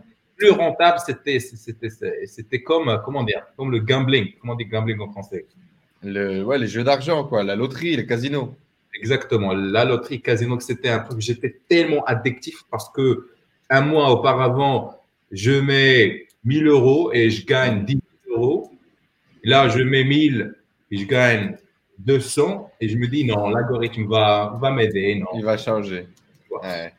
Mais ça, l'acquisition et la découverte de l'acquisition du client payant, pour moi, ça a été une vraie révolution aussi de comment est-ce que je voyais le business. Euh, toi, c'est complètement différent parce qu'avant, tu faisais du SEO, tout se positionnait, machin. Là, tu découvres l'acquisition payante, tu mets 1000, tu génères 10 000. Euh, ça, ça, ça, retourne la tête. Ça retourne la tête. Et, et c'est pas positivement toujours parce que, comme je t'ai dit, j'ai refusé d'accepter la défaite et j'ai commencé à balancer l'argent sur Facebook. Allez, et à la fin, après, à fin d'année, c'était genre, euh, j'avais des dettes. Voilà. Where is the money? Ouais, c'est ça. Hmm. Where is the fucking money? et, euh, et là encore, dépression numéro 2, tu te dis, je me suis fait tellement d'argent et je ne me suis même pas payé un euro pour, pour profiter, pour kiffer ou un petit voyage. Je ne pouvais pas voyager quand même. Et, euh, et là, donc là, je te fais le segway pour Shark Tank. Et là, je, me dis, euh, c'est fini Euh, je peux peux pas faire ça tout seul parce que quand même l'objectif de voilà de créer cette marque de luxe, la première marque de luxe marocaine slash africaine, quand même, il, je peux pas le faire tout seul. Donc j'ai accepté la défaite enfin après avoir perdu tellement d'argent et je me dis allez, je dois chercher des investisseurs. Donc là, euh, tu vois avec moi, c'est un nouveau set de skills. Donc c'est un truc comment approcher des investisseurs, comment faire un pitch deck comment pitcher. Alors déjà, donc ça, je suis chanceux, donc je sais comment le faire, mais il fallait structurer le truc. Donc, je commence à chercher des investisseurs ici en Pologne parce que je connais, j'ai des connaissances. Mhm. Je commence à pitcher, voilà, Meknes, this is it, this is that. Et grosso modo, on, se foutait de ma gueule. Donc, euh, l'investisseur, il te dit, écoute, euh, ok, demain, on se voit à 10 heures, ok. J'arrive à 10 heures, fonds d'investissement, machin, l'investisseur n'est pas là. Alors, c'est pas pour donner une mauvaise image aux investisseurs, mais c'est type. Euh, le mec, il me respectait pas, par exemple, parce que moi, je, euh, je, me rappelle très bien, j'avais quoi, deux, trois rendez-vous, et le mec m'a posé un lapin les trois rendez-vous. la dernière, il m'a dit, écoute, à, à Can't je dois voyager en fait à Lisbonne justement. Il m'a dit, je dois partir à Lisbonne, je reviens, on parle. Ouais. Et là, je me dis, mais what the fuck? Back, to, back to Kamal, vendeur de kebab, quoi. Exactement. No respect, quoi. Exactement. Mais j'ai dit. Et là, j'ai analysé, comme tu dis, hein, comme bon analyste, j'ai dit, bon, OK. Ces investisseurs, ils ne connectent pas avec la marque parce qu'ils ne sont pas marocains, tu vois. Ils ne connaissent pas, ils s'en foutent du Maroc, de l'héritage de ça. Donc, euh, pour eux, bon, voilà, ils ne voient pas. Donc, du coup, je dis, OK, peut-être si je rentre au Maroc, peut-être il y a des gens qui vont, qui vont connecter avec, connecter avec le message. Mm, mm. Avec l'héritage, avec le message. Et, euh, et du coup, je me dis, bon, allez, comment, comment on va faire ça? Parce que moi, quand même, j'ai perdu tous mes contacts au Maroc. Je connais, bah, bah, c'est pas que je connais personne. Ta vie, elle est en Europe, quoi. C'est pas la même, voilà. Tu vois, j'ai des amis de France, etc., mais je connais personne au Maroc. Et donc, je commence à poser des questions. Hey, à mes potes, salut, tu vas bien? Écoute, euh, je je commence à chercher, euh, je veux des investisseurs, est-ce que tu en connais? Ils me disent non, je ne connais pas. Et un mec, mon meilleur pote, il me dit écoute, il y a cette émission, mais en fait, ça commence dans quelques semaines, peut-être tu devrais postuler. Il me dit c'est quoi ce, truc? Il me dit c'est Shark Tank. Non, ah, je dis ah oui, je connais. Il me dit ok, bon, on va essayer. Donc je rentre, je postule immédiatement. Parce que là, tu vois le niveau en fait de, la marque. Euh, ils me disent wow, what the fuck, where have you been all our life Tu vois, donc on mm. Il y avait un bootcamp à faire, c'est une sorte d'entretien à passer. Là encore, pour moi, c'était voilà, c'était trop facile. Euh, voilà. Ouais, tu déjà, étais déjà en place, quoi. Je suis en mode, euh, tu vois, donc moi, je joue en Champions League, donc euh, je suis pro. c'était trop facile pour moi. Et surtout, l'expérience en Europe, ça m'a beaucoup, voilà, ça m'a beaucoup aidé. Et donc, euh, du coup, je passe le premier entretien, deuxième pitcher. Donc, je pitch devant comité machin, comité bancaire, bla, bla, bla, c'est des comités. Mais bon, pour moi, c'était, c'était en fait, c'est là que c'est mon domaine. Tu vois, moi, j'adore pitcher, j'adore parler. L'expérience YouTube aussi m'a beaucoup aidé d'être à l'aise devant la caméra, etc. Filmer, tu vois. Donc, c'était un truc, c'était l'autoroute, tu vois. Donc, c'était très, très facile. Euh, quand même, avec un cliffhanger, à la fin, pendant mon pitch, j'étais trop honnête. Euh, et on m'a, on a failli me refuser parce que j'ai dit tout simplement, parce qu'on m'a posé la question, OK, tu es une marque marocaine, qu'est-ce que tu fous en Pologne? Mhm. euh, Et donc là, j'ai pensé, j'ai tourné la langue cette fois avant de parler, mais après j'ai dit, bon, il faut être honnête. J'ai écoute, euh, malheureusement, la qualité au Maroc des artisans est nulle. Donc, les artisans que j'ai ici, ils sont pros. C'est des Européens, ils savent comment faire. Donc, vois, le stitching, machin, on peut faire un produit presque parfait.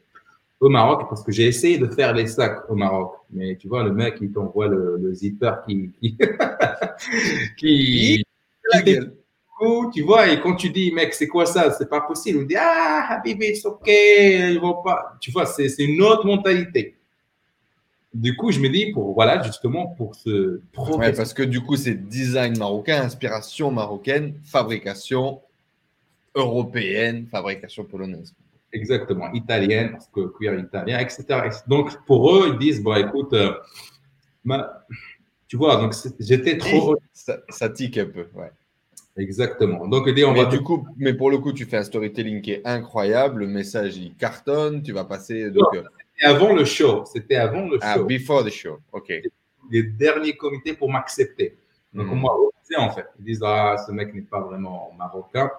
Heureusement que, voilà, il y, avait une fille qui est, qui est, de la même ville, qui est Meknes, il s'est battu pour moi. il m'a dit, écoute, euh, peut-être qu'il faut un petit peu peaufiner ton message. Il ne faut pas dire comme ça. Il ne faut pas dire, faut pas attaquer les artisans. Ce qui est, ce qui est normal. Parce que tu ne peux pas attaquer Bien sûr. Télé nationale où tu as des millions qui te regardent. Je dis, écoute, j'accepte. Il n'y a pas de souci. On va voir comment, comment le faire. Twister. Mm. comment le twister. Donc, on m'accepte. Ils disent, OK, euh, le 7-9 ans, tu passes à la télé. Et donc là, une nouvelle vie qui commençait. Voilà, devant la télé, de pitcher.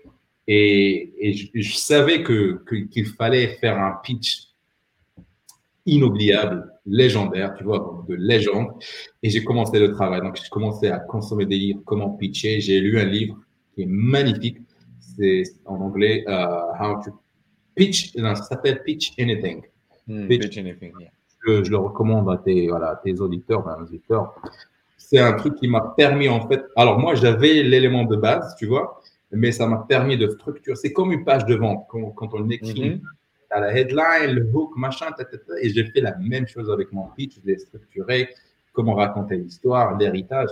J'ai fait le, hook, c'était comme tu as dit, j'ai commencé par dire la Suisse, ils ont les montres de luxe, l'Allemagne, ils ont les, les, voitures, euh, les États-Unis, ils ont la finance, et le Maroc, on a l'artisanat, etc. Donc ça m'a permis de, voilà, de, scotcher les gens. Et après, j'ai raconté l'histoire de Kickstarter, l'objectif, bien sûr, des chiffres, qu'on avait quand même des chiffres. J'ai donné les chiffres de masque, donc ça, ça a aidé.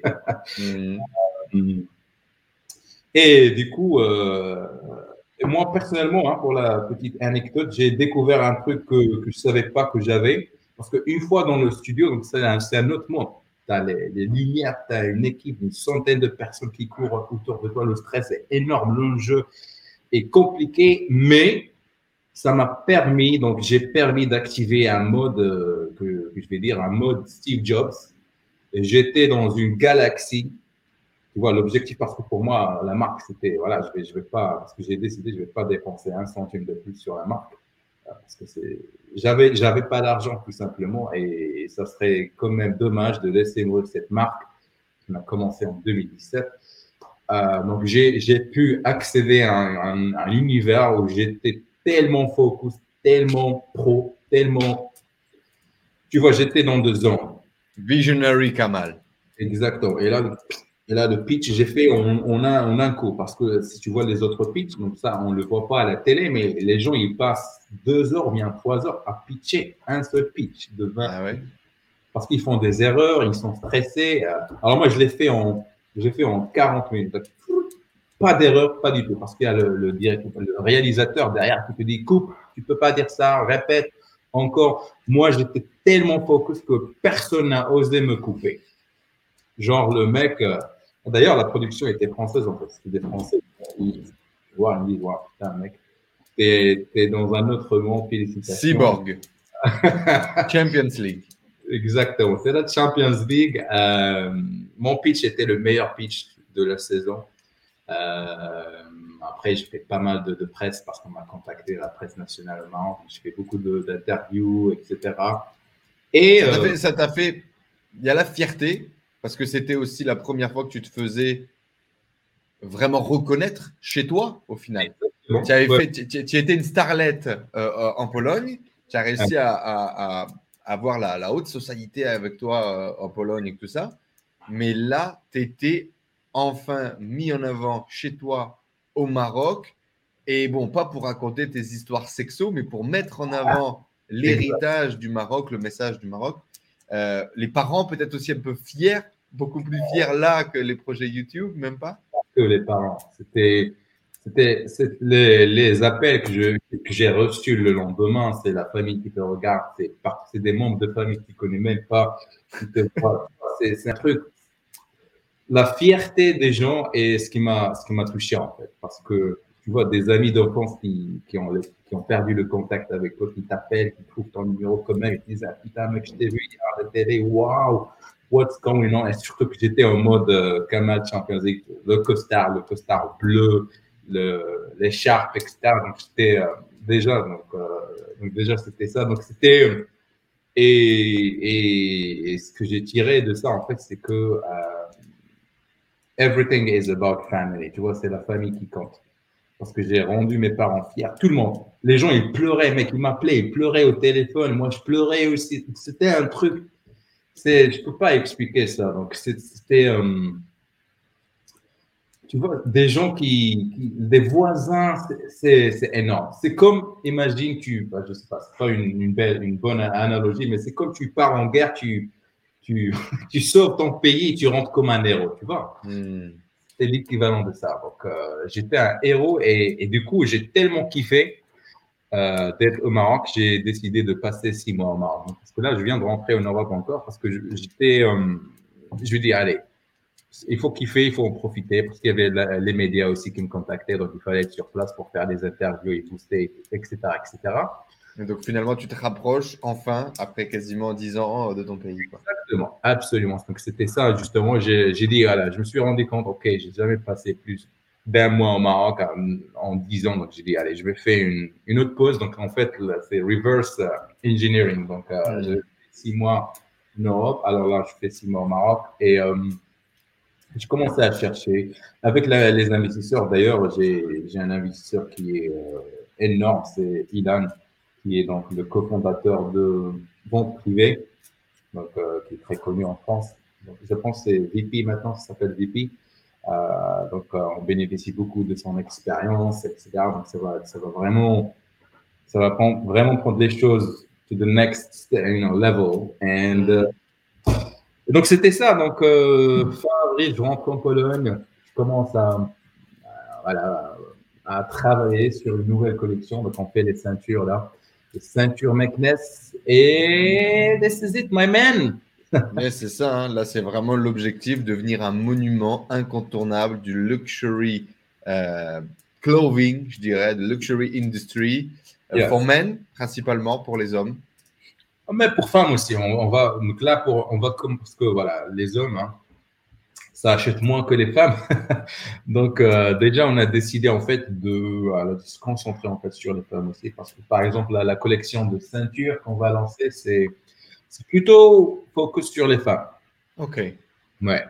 Mais forcément, c'est le pouvoir d'achat, c'est les femmes, c'est la décision instantanée. Absolument. Donc on est là, donc. Euh, je pense que j'ai tout dit. En fait, j'ai jamais entendu la chance. Effectivement, tu nous as fait l'honneur d'avoir une interview complète. On est à deux heures, two hours. Fucking hell. How was that? Donc, tu sais, on peut faire un film euh, de l'histoire. Hein. Netflix, euh, Amazon Prime, si vous êtes là connecté encore.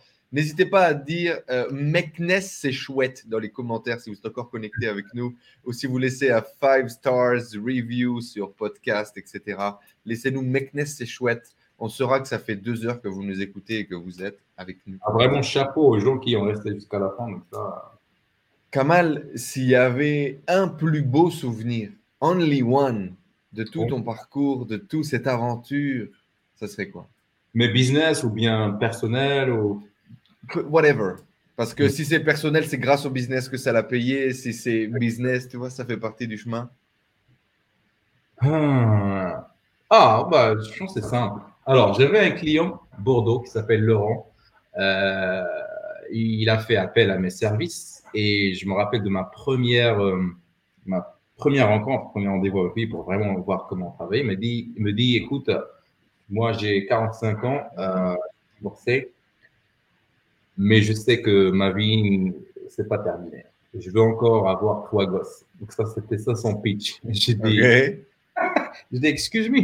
Il dit, mon ex, elle a déjà trois gosses de plus parce qu'il il a, il avait en fait deux gosses avec elle et, et là, il a cinq. Il me dit, écoute, je veux la même chose. Je veux faire trois gosses. Je sais, il me dit, écoute, je te donne trois ans pour, pas pour me trouver une femme, mais pour m'aider à trouver la femme de ma vie avec qui je peux faire trois gosses. Bon, moi, un projet de coaching de trois ans, donc je lui dis, mais comment on fait ça en fait? Il me dit, écoute, euh, je suis, je suis prêt à tout payer en fait. L'argent n'est pas un problème pour moi, mais tu me fais un plan. Je dis, OK, déjà, tu habites en France. Comment on fait ça? Voilà, techniquement parlant Il dit, écoute, je suis prêt à venir minimum euh, une fois par mois, donc un week-end par mois. Je dis, OK, c'est déjà pas mal. Et je me rappelle, le mec est tellement tombé amoureux de la Pologne, en fait, il a, il, a déménagé ici en Pologne. Il, a à part, il dit, écoute, moi, je vais ici maintenant. Et donc, et non seulement il, était un client, mais il est devenu mon meilleur pote. Donc, j'ai beaucoup appris de lui, de l'expérience. Il m'a beaucoup aidé à lancer le business des pochettes en France, parce qu'il avait des connexions, on vendait des pochettes à Carrefour, etc. Et pour parler du moment, de the moment, c'est le jour, il m'a envoyé l'invitation pour son mariage. Donc, euh, je rentre chez moi, je check euh, le mailbox, j'ouvre et c'était une invitation. Et, j'ai pleuré immédiatement. tu me dis pourquoi? Dis-moi pourquoi j'ai pleuré. Hmm. Si tu as suivi un petit peu le parcours, je te donne un indice. C'était en 2016. Euh, c'était en 2016. Du coup, en 2016. Euh, Qu'est-ce qui m'est arrivé en 2016 quand le gouvernement a. Ouais, c'est ça. C'était le moment. C'était la, la, lumière dans la, dans la darkness, quoi. C'est ça? Non, non. J'étais bloqué en Pologne. Je ne pouvais pas quitter la Pologne pour. Ah, tu as pleuré parce que tu n'as pas pu y aller. Donc, j'avais cette invitation pour le mariage. Il a rencontré une superbe femme, une polonaise euh, et on a, j'ai, travaillé sur son costard, on a fait le costard, on a tout fait ensemble en fait. Et, et j'ai lu euh, voilà l'invitation, on t'invite Kamal, cher Kamal, tu échanges avec la lettre qu'il a écrite, etc. Et j'ai craqué, j'ai, j'ai, et je pense que ça m'a plongé dans une dépression encore plus profonde parce que c'était, c'était injuste ça m'a beaucoup marqué. Mais j'étais, tu vois, j'étais tellement content parce que le travail était fait, notre mission accomplie, on a trouvé la femme de ses rêves, il se marie dans quelques mois. Et donc voilà, c'est la fête. Mais ouais, moi j'étais tellement du côté happy que j'ai pas, j'ai pas vu, tu vois. Non, je sais, mais mais c'est pour ça que je te dis, c'était un, c'était quand même parce qu'à la fin, je me suis dit, écoute, mission accomplie, euh, c'est ce que j'aime faire dans ma vie, c'est vraiment d'aider les gens et de, voilà, de, de les coacher, de les assister, de les aider à réaliser leurs rêves. Et, et quand même, voilà, j'ai versé cette larme de joie mixée avec de la tristesse. Mais c'était un moment, c'était un moment, je me dis, inoubliable. Mais moment. C'est fort, hein? C'est fort. Les moments euh, tellement. Donc, euh, tu, es multicasquette. Tu t'autorises à faire plein de choses. Il y a plein de gens qui ont besoin de se mettre dans une case et qui ont du mal parfois à en sortir, même en termes d'identité. Qui je suis? Comment est-ce que toi tu vis cette multicompétence, cette mm-hmm. multi-appétit et, ce côté multicasquette? Alors, je pense que j'ai la chance de, de voilà d'être. Euh, c'est tous, ils rentrent tous dans un domaine artistique parce que quand je suis blogueur, j'écris, c'est un écrivain, auteur, quand je suis en mode Makeness, c'est la création de, de produits, tu vois. Euh, toujours à Makeness, je fais des vidéos, donc le blogging, c'est la même chose. Donc, si tu vois, c'est toujours le même contexte. Donc, c'est pas vraiment, pour moi, pour te répondre, pour moi, c'est pas vraiment un changement de casquette ou de truc, mais c'est toujours un truc artistique. Donc, moi, je sais, et pour être honnête avec toi, avec l'âge, je vais pas dire, je commence à tester le business, mais je commence, j'essaie de, de, ne pas faire les trucs, j'allais dire, opérationnels du business. Tu vois, par exemple, je déteste faire les pubs Facebook parce que c'est pas moi. Tu vois, je sais qu'il faut les faire, euh, les TikTok, les machins, mais ça, c'est pas moi. Donc, euh, euh, d'ailleurs, c'est pour ça que je t'ai posé la question la dernière fois. Tu dis, hey, est-ce que tu pouvais filer deux ou trois tips, mmh. ceinture, j'ai pas envie de me casser la tête à chercher un truc qui va marcher. Tu vois ce que je veux dire? Bien sûr. Donc, Donc aujourd'hui, qui est Kamal? Je suis un créatif qui s'exprime à l'écrit, en vidéo et dans mes produits. C'est un peu ça la réponse? Je pense que c'est ça. Tu as bien résumé euh, mon CV. D'ailleurs, parce que moi, je ne connais même pas la réponse, hein, donc je ne sais pas. qui je suis toujours. Je me cherche toujours et je pense que c'est ce qui rend la vie intéressante. Mais je pense que tu l'as bien résumé. Donc, c'est même le créatif qui, voilà, qui, fait des trucs artistiques. Parce que là, en parlant de rêve, mon grand, grand rêve, c'est de faire un, un film. Euh, j'ai déjà écrit le, le, script en fait. Bon, c'est pas fini, mais euh, mais après tout ça, donc je vais je vais être, euh, j'aimerais être réalisateur en fait. Donc ça, c'est mon mon plus grand rêve. Je veux faire un DJ aussi parce qu'en fait, le film est c'est l'histoire d'un DJ qui tue les gens avec la musique. C'est un peu dark, mais il y, a, un happy ending à la fin. Euh, donc, tu vois, comme je t'ai dit, je fais plein de choses, euh, mais c'est toujours dans le même domaine. Voilà, c'est la vidéo, la musique, l'écriture, la littérature, etc., etc. Donc, euh, c'est ça, voilà. Qu'est-ce que tu dirais à, cette jeunesse qui a envie de réaliser des choses, qui ne se donne pas l'opportunité, qui se met des limites, qui n'ose pas, qui se trouve toutes les excuses du monde? Qu'elles soient euh, du Maroc ou d'Europe Tu leur dirais quoi?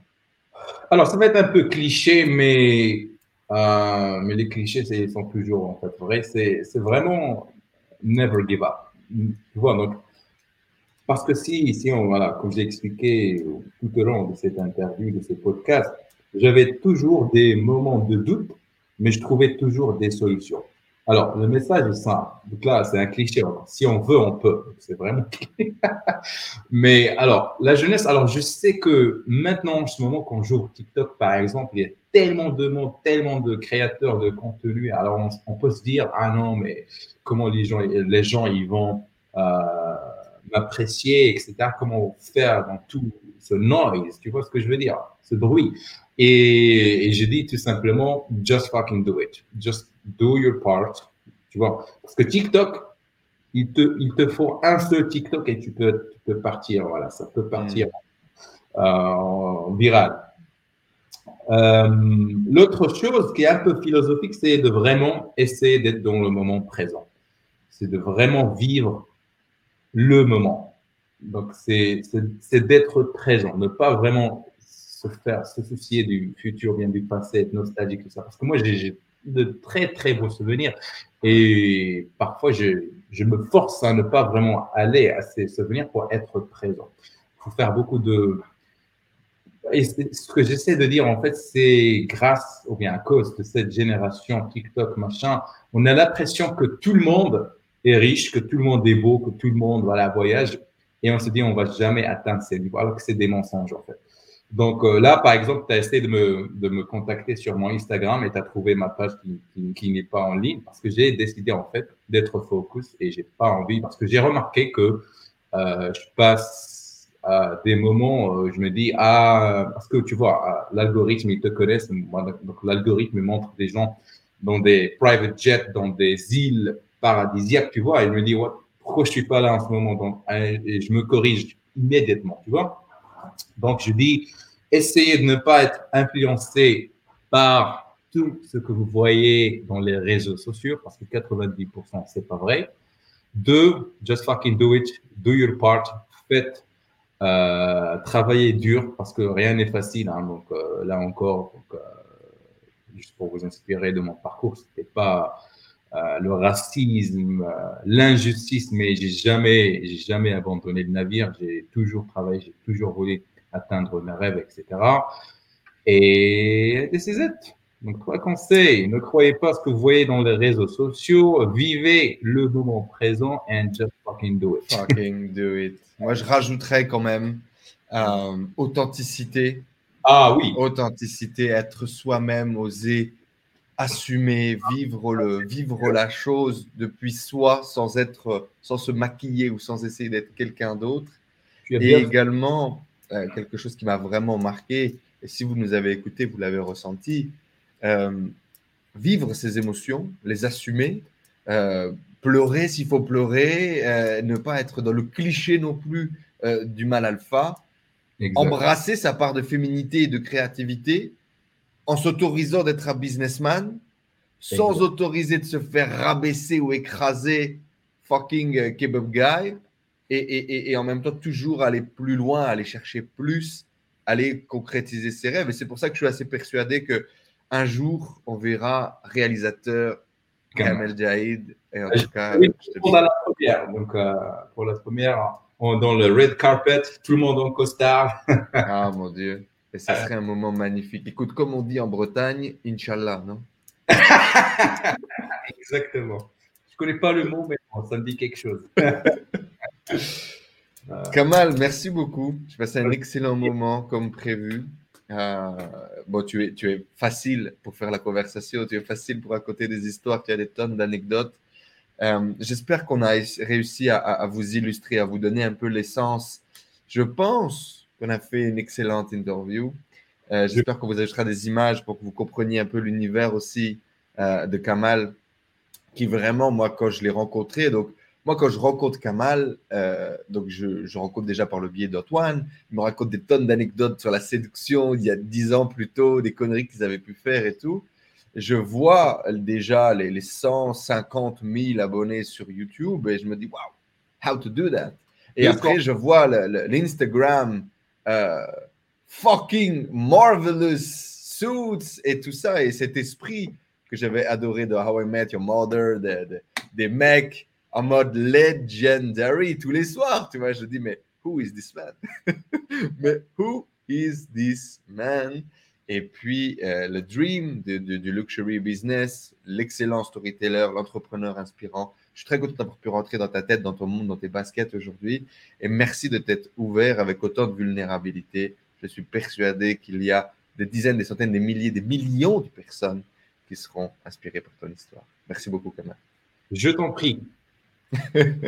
à très bientôt les amis sur les réseaux. Comme d'habitude, tous les liens sont dans la description juste en dessous. On se donne rendez-vous la semaine prochaine pour une prochaine interview des personnages inspirants. On l'espère aussi inspirant que celui qu'on a eu aujourd'hui.